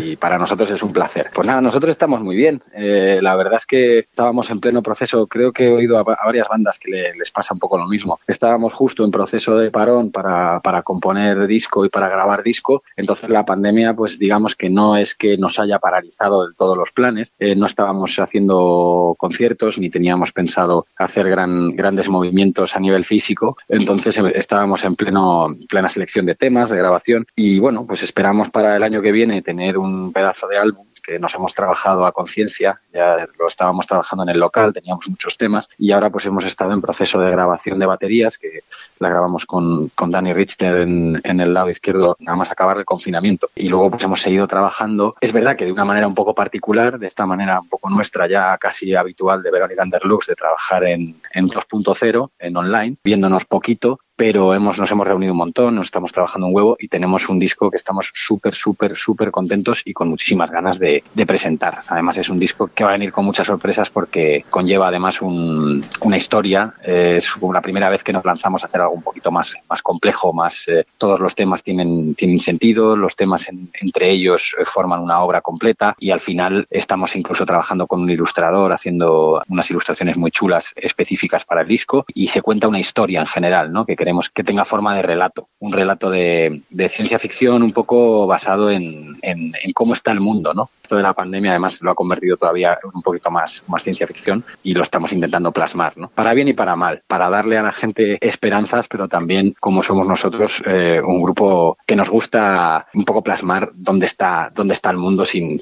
sin, sin buenismos y sin, y sin la sensación de, de que todo tiene que ser positivo porque sí. Pinta pintaza ya, macho. Simplemente con esos, con esas cuatro pinceladas que nos has dado, ya estoy salivando. Estamos muy contentos y además el ilustrador está haciendo un trabajo impresionante. Vamos a grabar el, el relato, eh, lo vamos a hacer también en audio. Queremos contar con, con actores profesionales y demás. En esto, de esto ya hablaremos contigo, si te parece. A ver, si, a, ver, a ver si te gusta la idea y- Bueno. y, te apetece, eh, bueno, pues radiarlo. Me apunto a un bombardeo, ya me, ya me conoces, tío. Oye, también te tengo que dar la enhorabuena, no solo por la, la canción que vamos a escuchar en unos minutos, sino porque ha llegado alguien a nuestras vidas, ¿no? Que este programa también va dedicado a esas criaturas que acaban de nacer y que nos alegran la vida. Qué bueno, qué bueno. Pues muchas gracias. Sí, sí. Tenemos una, una pequeña Carmela que se llama. Eh, la tenemos aquí con nosotros. eh, acaba de nacer. Le, le estamos poniendo tu programa desde que ha nacido y un montón de música. O Qué sea guay. que le acabe gustando lo que le acabe gustando. Seguro que es una gran aficionada a la música. Bueno, Juanjo, tú sabes que es importante para mí rodearme de gente que, que admiro y que quiero para este tipo de proyectos, porque son como muy. Tienes que hilar muy fino muchas veces, ¿no? Y bueno, vosotros habéis decidido colaborar con esta adaptación de Gentle Ghost, que está en el álbum Sparks, que se editó en el año 2010, un, disco muy íntimo, muy personal, muy brillante, con una luz muy intensa y también con una oscuridad, pues claro, en ese momento el músico había perdido a, Natasha, a su, a su pareja, y, volcó toda su intensidad, su melancolía en ese LP. ¿Por qué habéis decidido elegir esa canción? Pues mira, a ver, el álbum en concreto, la verdad es que me parece, pues lo que tú dices, ¿no? Es tan íntimo y tan personal, la forma de tocar que tiene Allen, que es un magnífico músico, ¿no? Eh, no, no hay comparación en absoluto con ninguno de nosotros como, como músicos a, cómo, a cómo interpreta este hombre. Eh, todos los instrumentos que toca, cómo conceptualizó este álbum en concreto, con los instrumentos con los que los hace, la complejidad armónica con la que compone, todo, bueno, las melodías que él, mismo saca. Y este tema en concreto, eh, haciendo una escucha, sí, minuciosa, por qué no decirlo, del álbum, a mí me supuso un hallazgo, ¿no? Primero, un hallazgo a nivel melódico, es decir, la melodía del- de, la canción, eh, habiendo una complejidad de, de mandolinas y de, de guitarras y de cuerdas bastante intensa, me pareció que tenía una gema que obviamente él conoce y que está ahí, pero una gema también muy brillante que me apetecía extraer un poco hacia afuera, ¿no? que se viera de una manera un poquito más limpia. Y, y en concreto también la letra que por supuesto está claro que, que él le dedica a, a esas, a esas almas que, que están alrededor de nosotros, ¿no? A la gente que se ha ido y que, y que sigue con nosotros de alguna manera. Eh, para mí también es muy importante porque, eh, bueno, pues todos hemos sufrido pérdidas importantes. Yo en concreto también, hace, hace relativamente poco. Y la verdad es que, que, yo lo creo, yo lo creo así como él, ¿no? Yo creo que estamos rodeados de, de espíritus, es, mi manera de pensar, obviamente, eh, respeto a las de todos los demás, pero creo que mm, yo hablo a menudo con los espíritus que están a mi alrededor y la verdad es que me gusta creer que están ahí para nosotros, ayudándonos. Y también te digo que por una u otra razón yo he notado en algún momento de mi vida cómo me han ayudado. Entonces me pareció el tema idóneo para interpretar. Oye, ¿y cómo, cómo os habéis planteado la adaptación al castellano? Que es una cosa que me maravilla porque eh, estamos hablando de un músico co- de un músico que mm, criado o, o en Los Ángeles, pero que es verdad que tiene una vinculación con Chile, eh, estuvo viviendo en Madrid, ahora mismo también está como haciendo canciones en castellano, también él. De repente, ¿cómo, ¿por qué habéis decidido hacerlo en castellano la canción? Por otras veces que hemos comentado, eh, nosotros nos gusta pensar que es una manera de aportar, ¿no? Nosotros aportamos, eh, como te decía, pues no somos ninguno, hemos, tenemos la carrera musical, no hemos hecho noveno de piano, ninguno. Tenemos otros trabajos, nos dedicamos a otras cosas, no podemos dedicarle el tiempo que, que nos gustaría a la música, pero sí que somos fanáticos, somos muy, muy, muy fans de, de- la música, nos, nos enamora, para nosotros es parte de nuestra vida, para unos más que para otros en el grupo, en el sentido de dedicarle más tiempo y más de nuestra vida, pero para todos, desde luego, es, es, es una parte muy, muy importante de nuestra vida. Entonces, mm, a nosotros lo que nos gusta es poder aportar algo, ¿no? Y en este caso, eh, las adaptaciones al castellano e intentar hacer la música que nos gusta, que puede ser pues casi siempre anglosajona, ¿no? Y casi siempre basada en el rock, eh, más internacional, y que es la música que hemos escuchado de toda la vida, y poderla adaptar es la manera de aportarle un poco un granito que podamos extraer, ¿no? No solo nuestra personalidad, sino eh, darle además un poquito más de, no sé, de crecimiento, ¿no? Que alguien que, que dentro de unos años pueda escuchar Verónica Underlux diga, pues, pues joder, pues estos además eh, tenían unas letras o, intentaban transmitirnos cosas, ¿no? Que no es que no se pueda hacer en inglés, obviamente, pero es algo que, que llevamos dentro. Y, y bueno, además eh, es un idioma muy rico y pensamos que se puede hacer eh, muchísimas cosas más que, que simplemente hacer mi chica, mi nena, mi coche, vamos a bailar rock and roll. Creo que hay, hay formas de hacer, de hacer cosas más complejas, ¿no? Hay mucha gente que lo ha hecho durante toda la historia del rock de este país, pero nosotros intentamos hacerlo desde un punto de vista muy anglosajón, pero dándole mucho sentido también. Pues es un gusto que hayáis colaborado de nuevo con Bienvenido a los 90 en este proyecto. Arrancamos la temporada así, con este guiño a Alain Johannes y con un montón de bandas, incluso de fuera de España, que han decidido unirse para decir, hey Alain, lo que haces mola y es importante también para nosotros. Así que Juanjo, Verónica Underlux, muchísimas gracias por estos minutos de, de radio y sobre todo por esta canción que vamos a escuchar ahora. Muchas gracias a ti, Robert, y esperemos que os guste.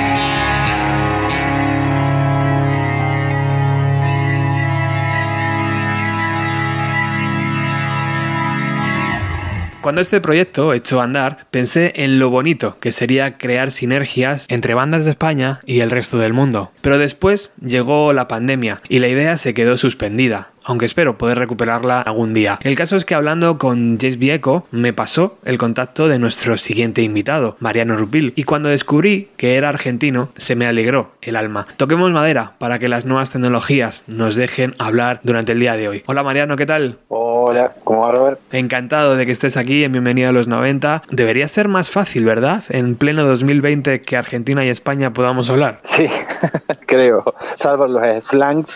Eso es. Sí, sí. Lo primero, muchas gracias por haber aceptado el reto. Fue un total descubrimiento el que me hizo Jimmy cuando me pasó tu contacto. No solo con una canción has decidido participar, Mariano, nos has regalado dos canciones. Sí, sí, así es. Bueno, cuéntame, lo primero, para facilitar un poco al oyente de España, ¿quién es Mariano Rupil y quiénes son Surfer Comadreja? Bueno, yo soy músico, tengo 35 años hace que toco, desde que tengo 9 más o menos. Siempre estuve inmerso dentro de dos mundos básicamente, que fueron el rock alternativo y con la música clásica. Me dediqué como a la, a la docencia en diferentes niveles, universitarios, terciarios, secundarios, educación media, primaria, como profe de música. Y a la vez también eh, formaba parte de agrupaciones de, abocadas a lo que es el- la interpretación de música contemporánea. Surfer Comadre está conformada por cuatro agradables sujetos y la defino como una, una super banda del subdesarrollo. Así la defino yo. Has elegido el álbum Spark, que es como la piedra filosofal, ¿no? De, de Johannes. ¿Por qué elegiste esa canción? Mira, para serte honesto, en realidad, o sea,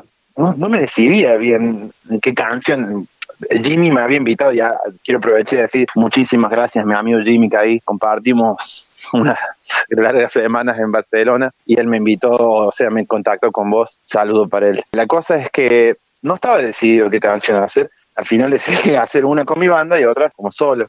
Siempre como que estuve ligado, o los últimos años, a lo que es el, el fingerstyle music o guitar, ¿no es cierto? Que le dicen que es eh, esa guitarra acústica explotada así a través de percusión, tap y bla, bla, bla. Y sucedió que ese tema es uno de los temas que tocó Alan Johannes cuando lo fuimos a ver en el año 2009, 2010 a Buenos Aires junto con unos amigos. Y ahí salió solito Alan Johannes y era la primera vez que tocaba en un festival grande, ¿no es cierto? Y el tema que tocó me impactó fue si yo me estaba incursionando en lo que era esa música que te comenté, esa música de influencia celta, guitarra de afinaciones alternativas y bla, bla, bla. Entonces, bueno, dije, este es un tema que yo puedo tocar solo y puedo hacer mi versión porque tiene partes improvisatorias, ¿no es cierto? Entonces aproveché y le metí mano yo. Antes de escucharla, eh, cuéntame, ¿cómo fue grabarla? ¿Fue fácil? ¿Tiene algún secreto la grabación? Bueno, mira, la, la verdad, tanto esta canción como la otra que hicimos con Surfer Comadreja fue una locura porque Jimmy me avisó hace, no sé, tres semanas habrá sido. La verdad como 12 versiones y elegí una, porque como te dije, digamos, eh, como tiene ese carácter improvisativo, bueno, no todas las versiones me gustaron. Y yo soy un tipo muy indeciso, siempre a cada cosa le encuentro algo bueno o malo, al final me decanté por esta, que técnicamente hablando no, fue casi prácticamente corte directo que se dice así, una toma, dos micros y sale.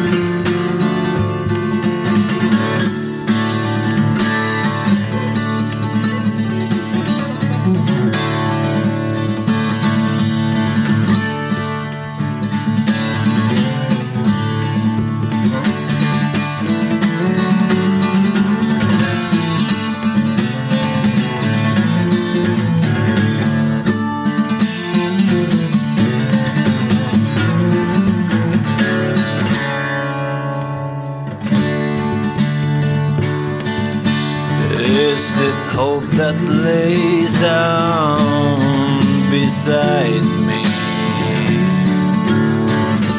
Heaven spent its last dime to remind me. But the tears still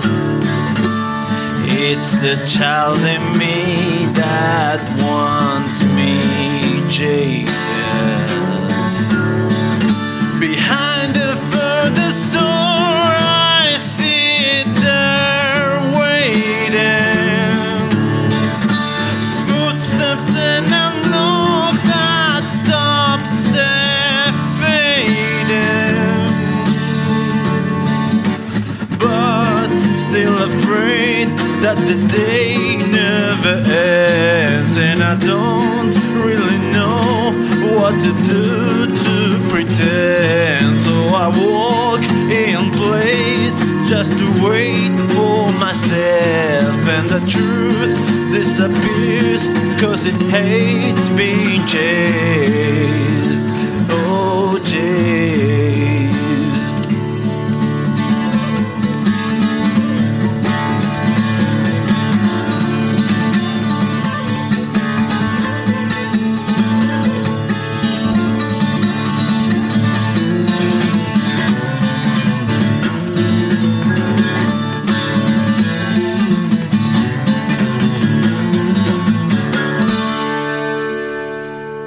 Sonar esa Make God Jealous que está en el álbum Spark, de, editado en el año 2010. Ahí teníamos a Mariano con su guitarra acústica y su imaginación al poder, ¿no, amigo? Sí, sí.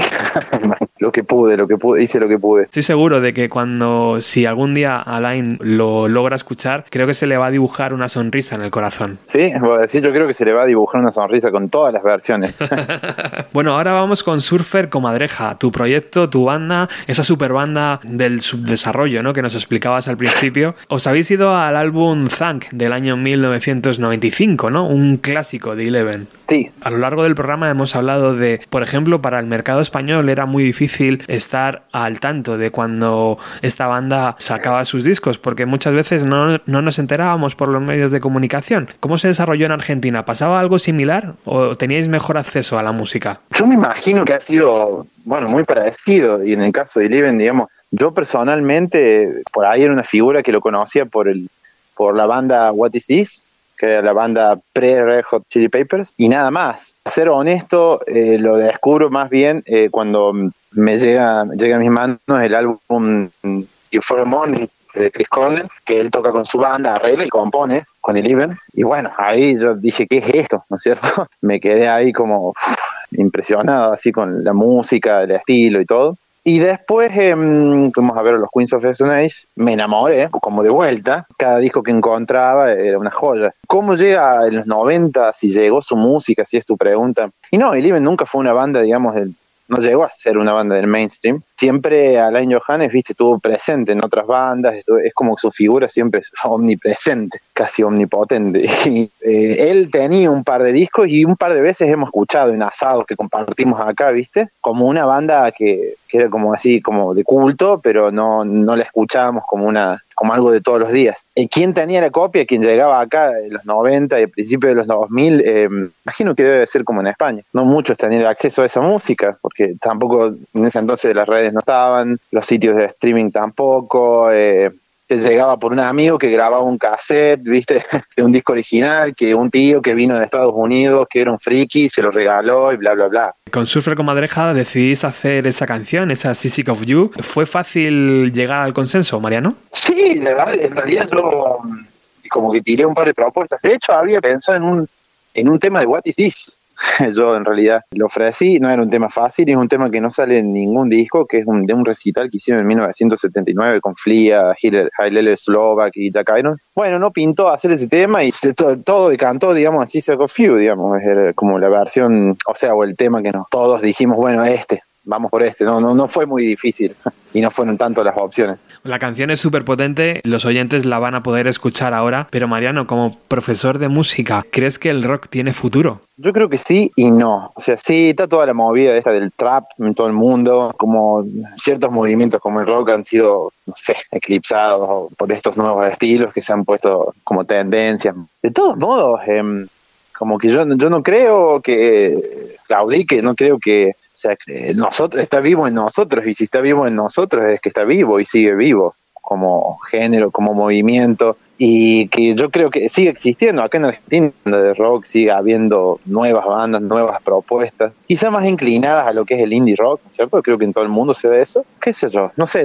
también depende de, de dónde, de qué punto cardinal, digamos, del mapa uno se ubique. Yo tuve la oportunidad de vivir un, un tiempito allá en Inglaterra, por ejemplo, y allá es como que vos vas a un bar o cosa que no sucede acá en Argentina. Allá es como en la calle, lo ves en los bares y qué sé yo, y lo mismo debe suceder en otros lugares. Entonces quiere decir que sigue vivo y está vivo en nosotros, estamos haciéndolo. Mm, Si tuvieras la oportunidad de mm, hablar directamente o decirle algo a Alen Johannes, ¿qué sería? Bueno, en Barcelona tuve la oportunidad. Él fue un- una anécdota que, bueno, yo soy un gran admirador de su música y mm, yo venía viajando eso que es tiempo en Inglaterra trabajando, después tocamos con una banda, estuvimos girando en Francia y bajé a Barcelona, me encontré con Jimmy. Y fui a verlo al Rock Sound, que lamentablemente ha cerrado sus puertas ahora, bueno, un lindo lugar, eh, me imagino toda la historia que tiene y tocó ahí en Johannes. Y yo le escribo en el Instagram un posteo que hizo, le escribo Alain, te vengo siguiendo por todos lados en Europa y no te puedo ver porque estaba aquí y me llega un mensaje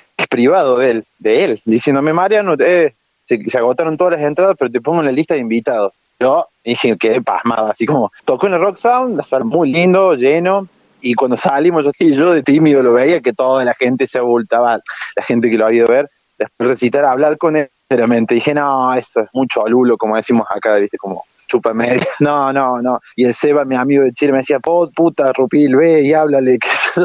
me doy vuelta y él me dice, "Eh, Mariano, me reconoció por la foto, no sé, del Instagram, y dijo así, hola, bueno, lo tuve enfrente, pude hablar, me comentó de, de sus planes y qué sé yo. Yo, la verdad, creo que en ese momento estaba re nervioso. Era como, oh, hablar con esa eminencia. ¿Qué le diría ahora? Y capaz que pareció lo que se me ocurrió ahora, que muchas gracias.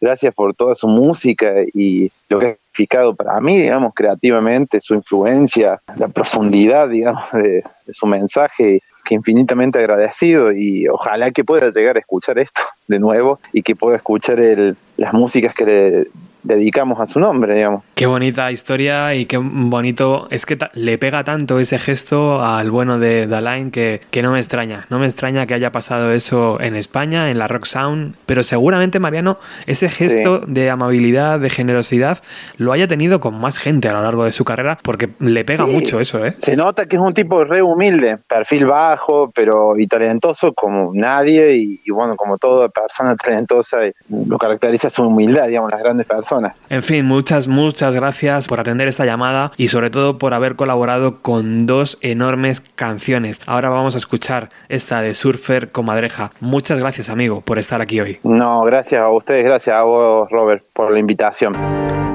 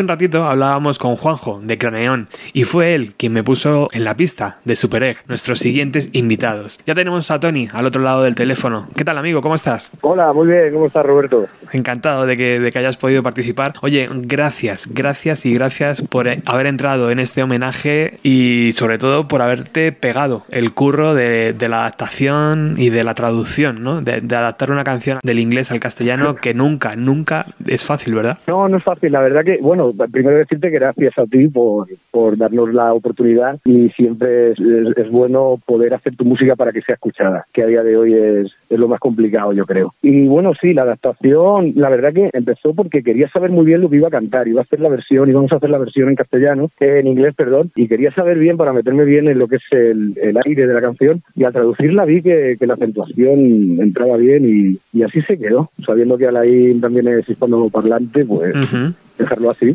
dejarlo así como homenaje. Ahora quiero que me cuentes un poco cómo, cómo ha sido la grabación y por qué habéis elegido esa canción llamada Kill Me No More, pero háblame un poco del proyecto de Super Egg, que es, es tu banda, es tu proyecto personal y que bueno, según vemos en redes sociales, en el año 2014 fue cuando salió, ¿no? Cuando fue cuando echó a andar y, y la gran pregunta es, primero, ¿a qué suena Super Egg para la gente que no, que no lo conoce? Y segundo, ¿cuándo llegará el nuevo material, no? Bueno, eh, Super Egg eh, suena, suena a rock alternativo, principalmente con, con influencias noventeras y, e influencias clásicas. De, hay una banda cabecera que es que es Led y otra que es Nirvana. Aunque esté bastante escondido, es, es lo que hay. Luego podemos encontrar Pearl Jam, Soundgarden, todas las bandas de los 90, incluso Rem. En las nuevas grabaciones hay, hay cosas más pop y, y esa es la y ese es el germen ese es el- esas son las influencias de la banda. Luego como empezamos fue fue una fue simplemente por el por el gusto de empezar a tocar porque Maxi Rednikowski Pablo Rodas y yo estábamos tocando como músicos de en una gira de, de una banda tributo a Bon Scott que se llama Bon Scott Revival Show, éramos la base rítmica y a base de bolos vimos que, que eso funcionaba como un cañón y presenté unos temas, les llevé unos temas que teníamos, que tenía hechos, que tenía maquetados y empezamos a trabajarlos y vimos que sonaban muy dentro del estilo y, y con, y con potencia y ya solo quedaba pues un guitarrista para apoyar, porque yo toco la guitarra y canto, pero es difícil disociar, entonces llamé a Homeside, antiguo compañero mío de, de la banda también de New Metal, Rock española llamada Romeo, y nada, y nos metimos los cuatro. Grabamos en dos días, en directo, en un estudio ya desaparecido, tristemente, Subsonic, en Madrid, y nada, las mezclas corrieron a cargo de Juan José Jara, que es también quien se ha encargado de las mezclas de, de Kill Me No More. Home es uno de esos, uno de esos guitarristas que me he encontrado a lo largo de, de mi vida en varios proyectos, tío, y siempre muy, muy interesante donde participa. O sea que, que me alegro que también esté por ahí cerca. Sí, Homer es uno de los de los músicos de Madrid más más noventas. La verdad que es difícil encontrar un guitarrista que tenga también pillado el sonido y también pillado el lenguaje del rock alternativo. Y la segunda pregunta, ¿para cuándo lo nuevo? Lo nuevo está por está por verse porque ya está grabado. Estamos pendientes de sacar horas en el estudio para, para poderlo mezclar. Creo, espero que para Navidades esté, estemos trabajando en ello para poderlo sacar en primavera, hacerlo público en primavera. Estaremos atentos a las redes sociales entonces y por supuesto ya tienes la puerta abierta de Bienvenida a los 90 para presentarlo cuando esté listo, ¿vale? Muchísimas gracias, Roberto. Oye, Tony, ¿cómo ha sido grabar esta canción que, que hemos mm, bautizado Mátame otra vez y que está dentro del catálogo de Eleven? Os habéis ido ¿no? a, a Eleven a- para, para escogerla. ¿Por qué? Sí, es, eh, Howling Book es un disco muy eh, muy potente para mí. Lo escuché lo escuché en cinta hace un montón de años, luego se me olvidó que andaba por ahí y cuando se presentó la oportunidad directamente fui a este tema, porque este tema me parece que armónicamente y la letra es, eh, no sé, encaja muy bien. Están en, están en consonancia, que al final es lo que se busca en un tema. Eh, me gustan las reminiscencias a los Beatles que tiene en las armonías y luego que la mitad del la mitad del riff es rock alternativo y la otra mitad del riff es Bach. Entonces, entonces lo agarré y ese fue el porqué. Luego la grabación fue fue sencilla porque, claro, nos pilló en, en plena pandemia, en pleno confinamiento y, y nada, lo que hice fue grabar todos los instrumentos. Me metí en el estudio. Un buen homenaje tiene que tener, desde mi punto de vista, tiene que tener un, un sello personal. Entonces yo vi que, que algo honesto sería que fuera Super Egg, que fuera Tony del Campo quien, quien interpretara el tema, no simplemente copiar el arreglo y nada. Puse la claqueta, grabé una línea de bajo, grabé una guitarra acústica que luego no está en la mezcla y nada, ya la orquestación y un poco más. La verdad que bastante solo, bastante, fue bastante fluido porque cuando el tema es bueno no, no necesita mucho más. Desde que conocí su música he sentido cierta similitud con lo que con lo que a mí me gustaría o con lo que yo pretendo hacer. Es simplemente música, no ha sido un músico a, a nivel comercial que lo haya petado, como se, como se dice, pero su calidad, su calidad instrumental y su calidad de arreglos y de composición es, suprema. Entonces es un es un es una especie de referente del, del músico trabajador, del músico de sesión que es artista, es un currela, pero no es un mercenario, es un un artista. Entonces para mí gente como él es un ejemplo a seguir en la profesión de músico. Si tuvieras, Tony, la oportunidad de decirle algo en plan, pues eso, cara a cara, ¿qué le dirías? Hablaríamos de música, seguramente. Eh, le preguntaría por cuestiones armónicas, cuestiones de estructura también de los temas, cosas técnicas. Seguramente que nos podríamos muy frikis. Que, bueno, igual también le pediría algún consejo de cómo hacer para poder colaborar con, con esos artistas tan, tan importantes como P.D. Harvey, como Big Monkeys y, y demás gente con la que ha, con la que ha trabajado, cómo entrar con gente que eh, a priori no hace la misma música que tú, cómo expresar y cómo y cómo transmitirles y cómo ayudarlos a, en, la, en el proceso de creación. También le, también le preguntaría por eso. Eso es una cosa que para mí ahora mismo es un misterio. Pues buenas preguntas. Espero que, que por lo menos le llegue y algún día pueda contestarlas. Tony, Supereg, muchísimas gracias de nuevo por estar en este, Gracias a ti, Roberto. por estar en este homenaje. Vamos a disfrutar de lo lindo con esta adaptación de esa canción llamada Kill Me No More. Espero verte dentro de poco por el programa, ¿vale? Muy bien, muchas gracias. Un abrazo, chao.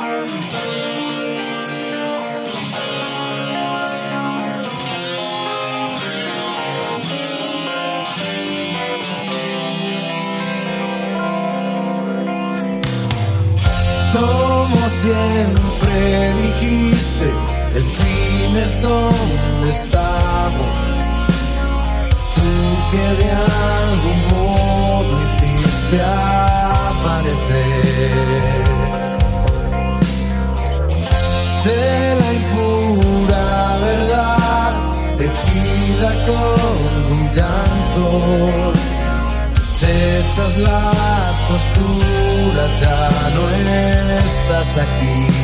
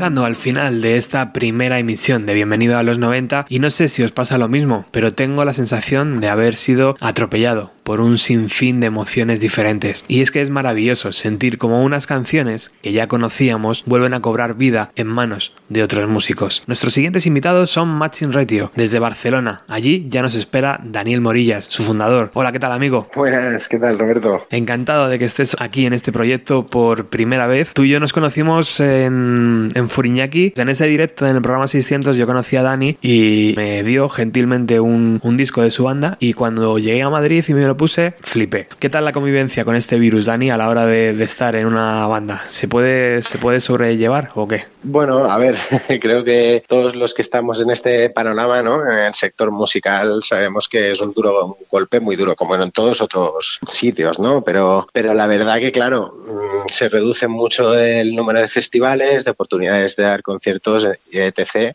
Entonces, bueno, creo que, que es eso, es difícil. Between the Sound se lanzó en octubre del, del 2019, casi casi ya cumple un año. ¿Hay novedades en la banda? Sí, bueno, nosotros actualmente estamos grabando un segundo EP, ¿eh? que bueno, ya te digo, por todo este tema anterior, nuestra idea era sacarlo en septiembre-octubre, pero vamos a retrasarlo un poquito, porque viendo un poco la situación, pues con la banda hablamos de ver si, si mejoraba la cosa y bueno, y simplemente lo hemos retrasado un poco. Pero estamos en ello, ¿eh? estamos ya en proceso de acabando la grabación de guitarras y voces y, y esperando para pasar a mezcla. Estaremos atentos entonces a las redes sociales. Oye, habéis decidido escoger eh, Welcome, una canción que está dentro del Fragments and Holes volumen 1 del año 2014. ¿Por qué fue esa, esa elección, Dani? Si te digo la verdad, acabé decidiendo Welcome porque tenía ganas de hacer un tema con, con un tempo más pausado, ¿sabes? Y quizás también cambiarle el rollo. No me atraía tanto el hecho de meterle kilos de distorsión y, y riffs, etc., porque quizás eso ya es lo que hacemos mucho en Matching Ratio. Y me apetecía hacer algo diferente. Y Welcome tenía un tempo que se adecuaba más a este rollo y bueno, y por eso lo decidimos. Más por una cuestión estética, ¿eh? digamos, y por ganas de hacer algo diferente. Ahora lo escucharán los oyentes, pero hay momentos que mi cabeza se va a Pink Floyd, no sé por qué, pero como que esas armonías, esos paisajes que habéis construido se me lleva al catálogo de Pink Floyd. Sí, sí, quizás eh, es cierto, ¿eh? A mí también al final cuando escuchaba me daba un aire. También puede ser por el, por mucho por la batería, ¿no? El, el beat que lleva la batería es muy Ajá. pausado y muy cuadrado, ¿no? Y luego una armonía con un pelín, bueno, un toque oscuro, pero al mismo tiempo psicodélico, ¿no? Sí. Y creo que eso puede transportar un poco al paisaje de, a los paisajes que crean Pink Floyd. Oye, ¿cómo fue grabarlo? No, la verdad que fue súper sencillo, ¿eh? El, eh, el- la grabación lo hicimos todo aquí en casa, sin ningún tipo de, de prisas y disfrutando un poco la grabación, ¿eh? Y la verdad que, o sea, lo que es el proceso no, no fue nada difícil. No, no, salió muy rápido. Cuéntame, ¿cómo de importante es Alain Johannes para ti? Bueno, sí, claro. Es que al final, Alain Johannes, todos los que nos gusta eh, la modernidad de los noventas, es como imposible no escucharlo, ¿no? Porque es que realmente ha estado en todos lados. O sea, creo que es un músico muy polifacético que además de músico, instrumentista y compositor, también ha hecho muchos trabajos detrás de la mesa de sonido, ¿no? Ha producido a gente de calibre como PJ Harvey, Bustifer y un largo etcétera. Luego también como instrumentista ha participado en Crockett Bull Tours y bueno, y para mí una de las aportaciones más grandes que ha hecho, que me parece muy interesante porque realmente cuando escuchas a este artista te das cuenta de que el Euphoria Morning de Chris Cornell realmente está influenciado por, por el tipo de armonías y melodías que tiene Alain en su discografía. O sea, ves una clara influencia ¿no? de su música en ese disco y, y bueno, es un disco que, que tengo mucho cariño y que, la- que aprecio mucho. ¿no? Ha salido muchas veces a lo largo del programa el, el Euphoria Morning porque, joder, es una pieza fundamental, ¿no? Para muchos de nosotros. Sí, bueno, ya sabes que Chris Cornell es, es como un referente brutal, ¿no? Dentro del rock. Creo que a todo el mundo que le guste la música rock tiene que haber pasado Sí. en un momento u otro por Chris Cornell. Y bueno, y es un disco muy, muy mágico, ¿no? Sí. Y con unas canciones increíbles, yo creo. Oye, Dani, para finalizar, si tuvieras la certeza de que Alain te está escuchando, ¿qué le dirías? Ostras, ¿qué le diría? Pues bueno, que, que muchos ánimos y a seguir para adelante con todo. Sé que estuvo en el Rock Sound hace poco y me supo muy mal porque no pude ir por cuestiones de trabajo y la gente me dijo que, que estuvo genial su, su concierto. Lo que le diría es que, que ojalá se pase otra vez por aquí cerca para que sí que pueda ir a verlo. Lo esperamos pronto, ¿verdad? Sí, totalmente. Pues Dani, eh, Matching Ratio, muchísimas gracias por participar con este welcome que ahora va a sonar y en fin amigos, seguimos hablando para futuros proyectos, ¿vale? Ah, muchas gracias a ti, Roberto. Ha Una. sido un placer.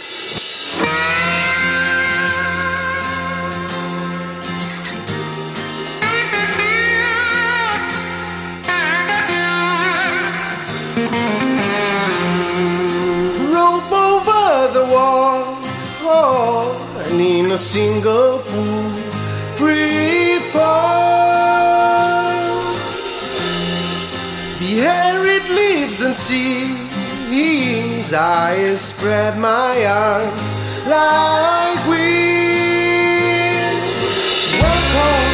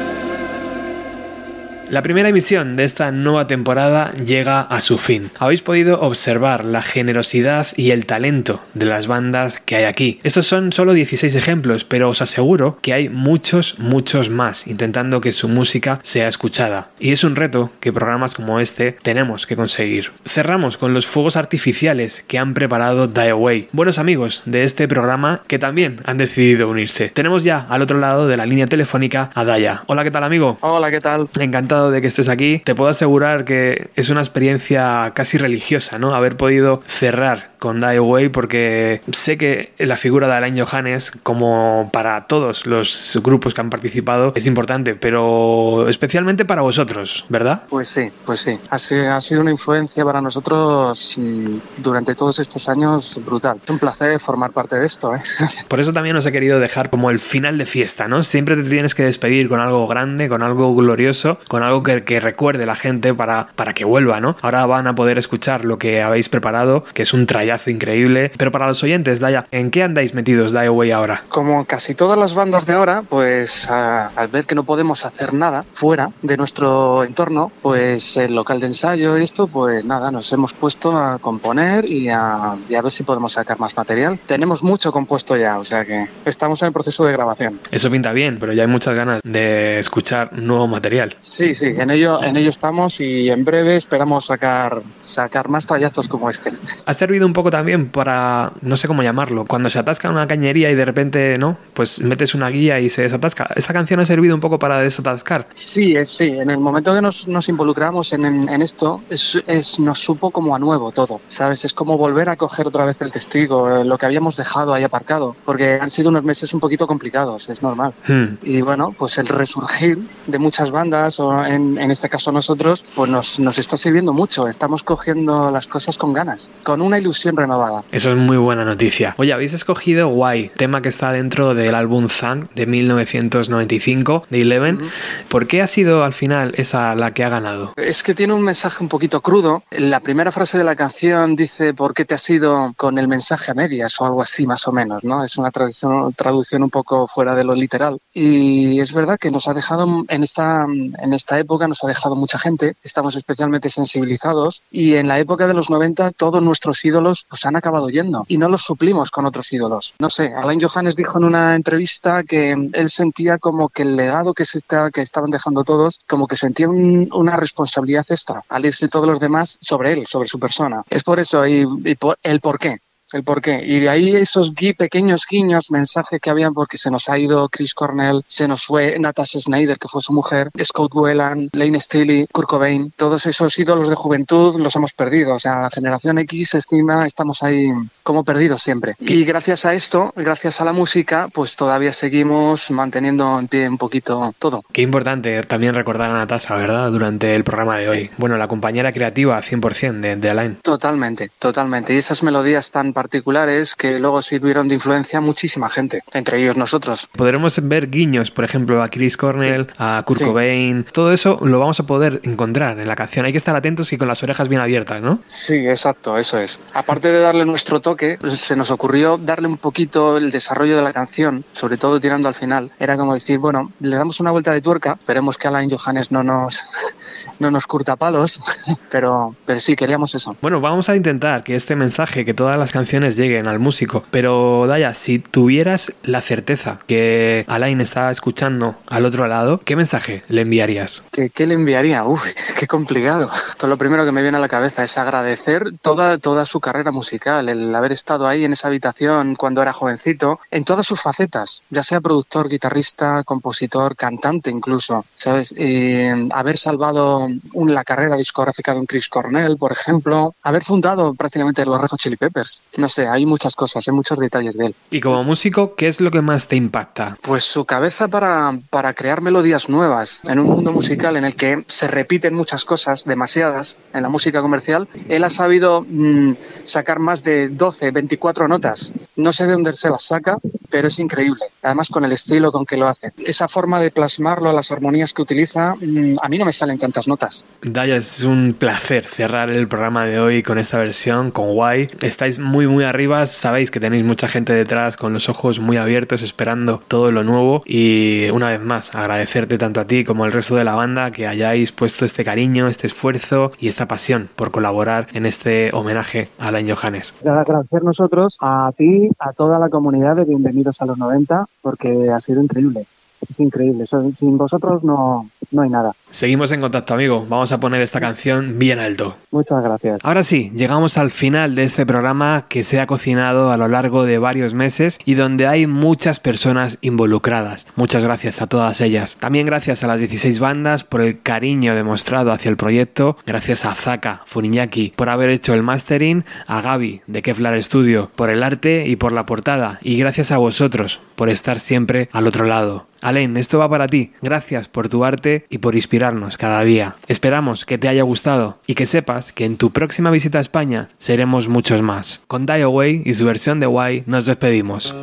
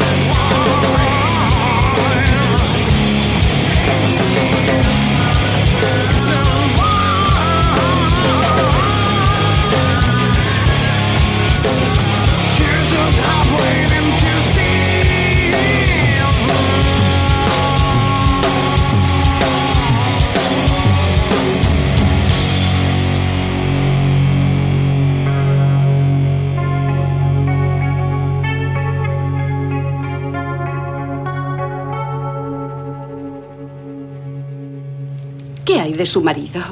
¿Tiene empleo actualmente? Ahora está pasando por un mal momento, pero no es culpa suya. Por supuesto que no. ¿Qué es? ¿Un vago? ¿Un gandul inútil? ¿Un soñador? ¿Un holgazán? Ahora ya no. Bienvenido a los 90 con Roberto Martínez.